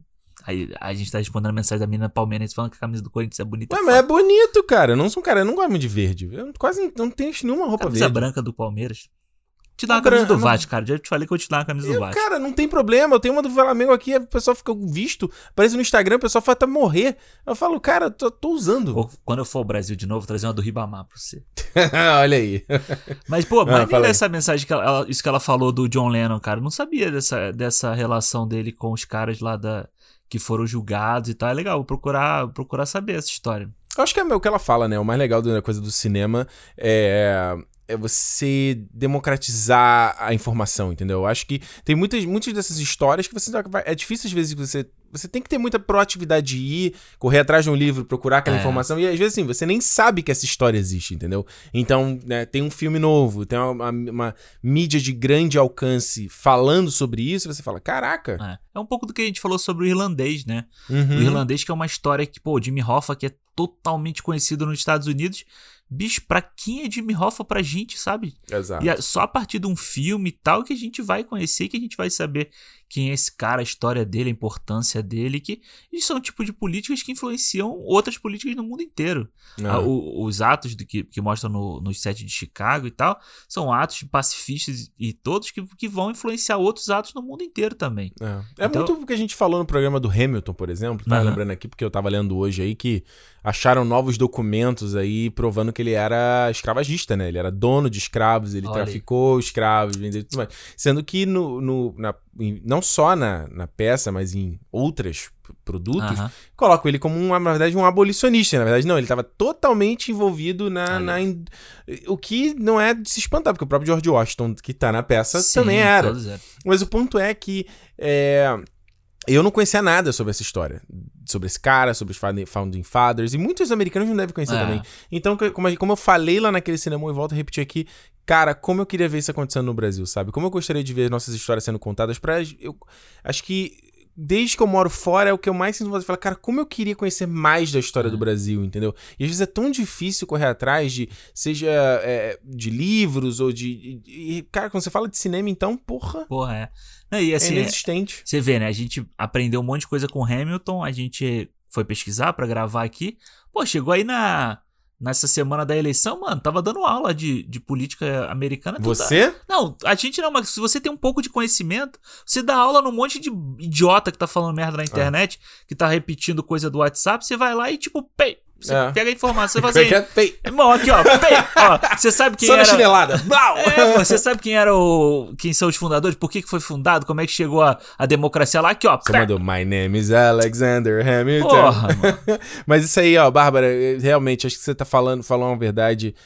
A gente, né, eu vejo o futuro repetindo o passado, é. eu vejo o museu de grandes novidades. É isso, cara. Eu acho que é um pouco da nossa condição humana de repetir os mesmos erros, de esquecer. Tipo, a gente tá pode, agora, né, tá falando aí que. É, o, o, por que, que o pessoal ficou tão feliz, acho, com a eleição do Biden? Não é nem pela eleição do Biden, é pelo Trump ter perdido. Exato. E por isso é. que a gente torce tanto pra que aconteça a mesma coisa em 2022 com aquela filha. Aquela pessoa que tá na presidência da República, entendeu? Não é, é porque você assim, você vê essas trevas, essa coisa que a gente sabe que é errada, é. esse, esses valores deturpados sendo, né, falando, voltando ao lugar que eles pertencem, que é nos bastidores, na, nas sombras. E só, aí não, é cíclico, né? É. Ele volta, é que tinha é, tempos difíceis, criam é pessoas moles, pessoas moles é. criam tempos difíceis e aquela coisa toda. E a eleição dos Estados Unidos, e assim como eu espero que aconteça no Brasil em 2022, é, é cai no clichê do tipo, as pessoas não votaram no Biden, as pessoas votaram contra o Trump. As pessoas não é. vão votar no quem quer que seja no Brasil. As pessoas vão votar, votar contra o Bolsonaro. É, isso é uma lição que eu aprendi muito na época da eleição Dilma e Aécio, né? Eu falava, não, não Aécio nem pensar, Dilma nem pensar. Ah, vou ter que votar no menos pior. Eu falei, pô, não pode ser assim. E eu, eu tava errado, na verdade. É. Você, é, democracia é isso. É, exato. Infelizmente, fazer o quê, né? Olha só, a última mensagem aqui do André Luiz Chagas. Ele fala o seguinte: Fala, Ricardo Alexandre. Acabei de assistir o episódio de hoje. Parabéns pelo trabalho. O cinema não falha. Gostei muito de O Set de Chicago, filmaço. Mas queria falar sobre o comentário de vocês a respeito do consumo de séries e filmes no streaming, especialmente Netflix. Também acho uma experiência cagada maratonar séries. Assistir uma temporada inteira num fim de semana é como comer sem mastigar direito. Por outro lado, quando o assunto é filme, muitas dessas pessoas assistem um único filme fatiado em dois ou três ah. partes. Não faz sentido. Bizarro. O que, que você tem a dizer sobre isso, Alexandre? É, cara, a gente falou muito disso aqui quando a gente foi falar do irlandês, né? Da, da crítica que as pessoas. Não pode ver xixi. É, e não, e não só isso, ou então morrer, os dois lados, né? Tipo, a pessoa falar que você não pode pausar para ir ao banheiro e a pessoa fala assim: ah, eu não aguento ver um filme de três horas. Nossa, como é que eu vou ver esse filme de três você horas? Você tá me debochando. Não, caralho, não é de você Já pausei duas vezes pra mijar durante a gravação desse programa. Não, porra, mas eu tô, eu tô falando. Qual é que é, Alexandre? São os dois lados. E a pessoa fala assim: nossa, que filme chato, três horas. Uhum. E assiste oito horas de Stranger Things de uma vez só. Não é pelo tempo. Não é pela é. duração, entendeu? Uhum. É isso, cara. E tipo, cara, eu. Olha, Mandalorian dessa semana aí. Hum. Foi tão legal esperar. Foi gostoso. Pra sexta-feira chegar. Maravilhoso. Sexta-feira já Sexta-feira à noite, sabe? Você encontro já... marcado. Porra, aí. Só fico agora. Eu, agora eu só quero ver sério assim, cara. É, é, chega de maratona, né? É. Eu, não, eu não vejo pessoal, nossa, assistiu aí o Gambito da Rainha aí, da Anna Taylor-Joy? Uh -huh. Falei, que? Oito episódios, oito, sei lá, episódio de uma hora? Nem pensar. É. Ele me dá aquela ansiedade quando eu vejo aquele tanto de coisa para ver, sabe? Tipo, ih, para, total. Lovecraft, uh, Lovecraft Country também. Tudo bem que eu vi, já tinha vários episódios na frente, mas sem pressa nenhuma, entendeu? É. Bicho, eu acho que é o seguinte, André, é. A gente tem que ficar ligado, porque esses caras aí querem empurrar na gente mesmo. A gente vai entrar numa onda, que inclusive eu já falei que tô fazer esse vídeo no canal desse avalanche de streams e, essa, e não essas, com streams vem esse avalanche de produções. Que por um lado é bom, porque você dá emprego para um monte de gente, um monte de gente tem, tem mais oportunidade de mais histórias serem contadas, só que eu vejo isso como uma bomba que vai explodir em algum momento. Vai explodir, vai. Porque os caras estão botando muito dinheiro numa parada que eles estão achando que vai dar retorno. E desculpa, tem duas, eu acho que nem todo mundo tem dinheiro para pagar esses streams e nem todo mundo tem tempo é. para ver esse tanto de série. Por que, que você cancelava a TV a cabo? Porque tinha lá, nossa, 200 canais. Você via três. É, você chegava do trabalho em casa, dava aquela zapiava, parava na Globo. Exatamente. Não é? Então, tipo assim, do, do que adianta, sabe? Do que é. adianta ter esse, esse caminhão se você não tem tempo de consumir? Fica só falácia, sabe? É, o grande negócio é aquilo de, do, da TV a cabo era. Às vezes você fala assim, pô, vai, filme maneiro. Pô, mas já tá na metade, né? Aí eu não vou ver. Aí você volta. TV a cabo? Não, eu acho que fica ao contrário. Você deixa já rolar, não. Não, não, eu não, eu não gosto. Eu gosto, de, eu gosto de sentar e ver o filme. Sabe, eu gosto de. Então você é igual a ele, esse negócio de ver duas e três partes tá fora de, fora de jogo. É, não gosto. Se eu, eu, se eu dormir, eu aí beleza, isso, no dia seguinte eu vejo. Mas, tipo, falar se tô vendo o filme aqui, falar assim, vou parar amanhã eu continuo. Não, isso não existe.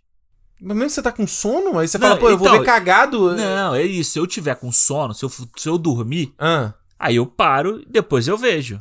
Eu acho assim, cara, eu hoje em dia, eu. eu parou. O importante é ver e prestar atenção. Você pode estar no cinema e você tem um problema zap, né? Problema zap. Sim, claro. Fator zap. Tá ali no cinema, Fator vou pegar, vou olhar. Você sabe que tem, tem vagabundo que faz isso. Vários. Né? Mesmo você estando no cinema. E você pode ter um cara sendo deitado assistindo no iPadzinho no celular que vai estar tá totalmente focado ali naquela ah, história. Sim, ué, eu assisti o. Lá, o, como é o nome da série da, da Amazon Prime, o The Boys. Uhum. Ah, vi no meu computador. Eu deitava na cama, botava no computador Tranquilo, e assistia, botava vi o fone. O, qual foi que eu vi? Vi o On The Rocks aí, da, da, da, ah. da Apple TV. Vi no iPad, o filme inteiro. Tranquilo, cara. Por eu tô aqui no, no Lazer do Lar. Aqui. Por isso o quê? Por isso você gostou. Que que, que, que uma coisa tem a ver com a outra? que, que uma coisa... Se eu tivesse falado que eu não tinha gostado, faz sentido. É, por isso você gostou, você viu de qualquer jeito. Aliás, assim. aliás o, o, o, falaram, ficaram chateados aí que, que o, foi, foi o Kenobi mandou lá. Eu não te mostrei a mensagem dele. Ah, mandou, mandou. Falou, ah, tem que fazer aí que o Alexandre não gostou, você gostou. Ah, Falei, mas o Alexandre fala. não quer falar. Não, mentira, mentira. Ele não quer falar. Eu a gente vai fala. dar Vai dar cinco downloads esse, esse cinema. É, é, o problema é esse. Você tipo... chamou o On The Rocks de Barraca do Beijo de Grife. Claro que é, cara. Absurdo. É Barraca do Beijo. Absurdo. Cara, é a, barraca, é a Barraca do Beijo que vende na. Babilônia Fair Hype. Na Imaginário. Na Imaginário, exato. Olha só, gente, vamos terminando aqui mais o Cinema da Semana. Papo longo, papo. Papo longo aqui sobre X-Men. Novembro vai ser o mês do Papo Longo, é isso? Vai, né? As pautas, pelo visto. Que Porra, semana que vem. É Mandalorian, na outra, puta, também é discussão. Então. Também é. Vai render. Aí, então a gente tá. Alexandre, tem que mudar isso, cara. Depois, depois. É porque assim vai vir dezembro, vai vir a nossa pausazinha, então é pra... Aí dá tempo pra pessoa, todo dá... mundo é, exato. Se, se, atualizar, né? É isso, olha só, lembrando, Cinema Podcast, Twitter, Instagram, segue a gente lá, não perde, toda sexta-feira aqui falando sobre séries, se você quiser ver o nosso calendário e saber do que a gente vai falar no resto do mês aí, só entrar lá no Instagram que já está postado, tem mais algum recado que eu tenho que dar? Não, né? É não, isso. É isso. Dá uma tá, força tá pra gente lá. Dá uma força pra gente lá no, no, que eu tô querendo terminar. Entendi. Pra não bater duas horas. No YouTube e na Twitch também, links estão na descrição, e como eu sempre digo, se é dia de cinema, cinema! Cinema, gente, abraço. Tchau. Tchau.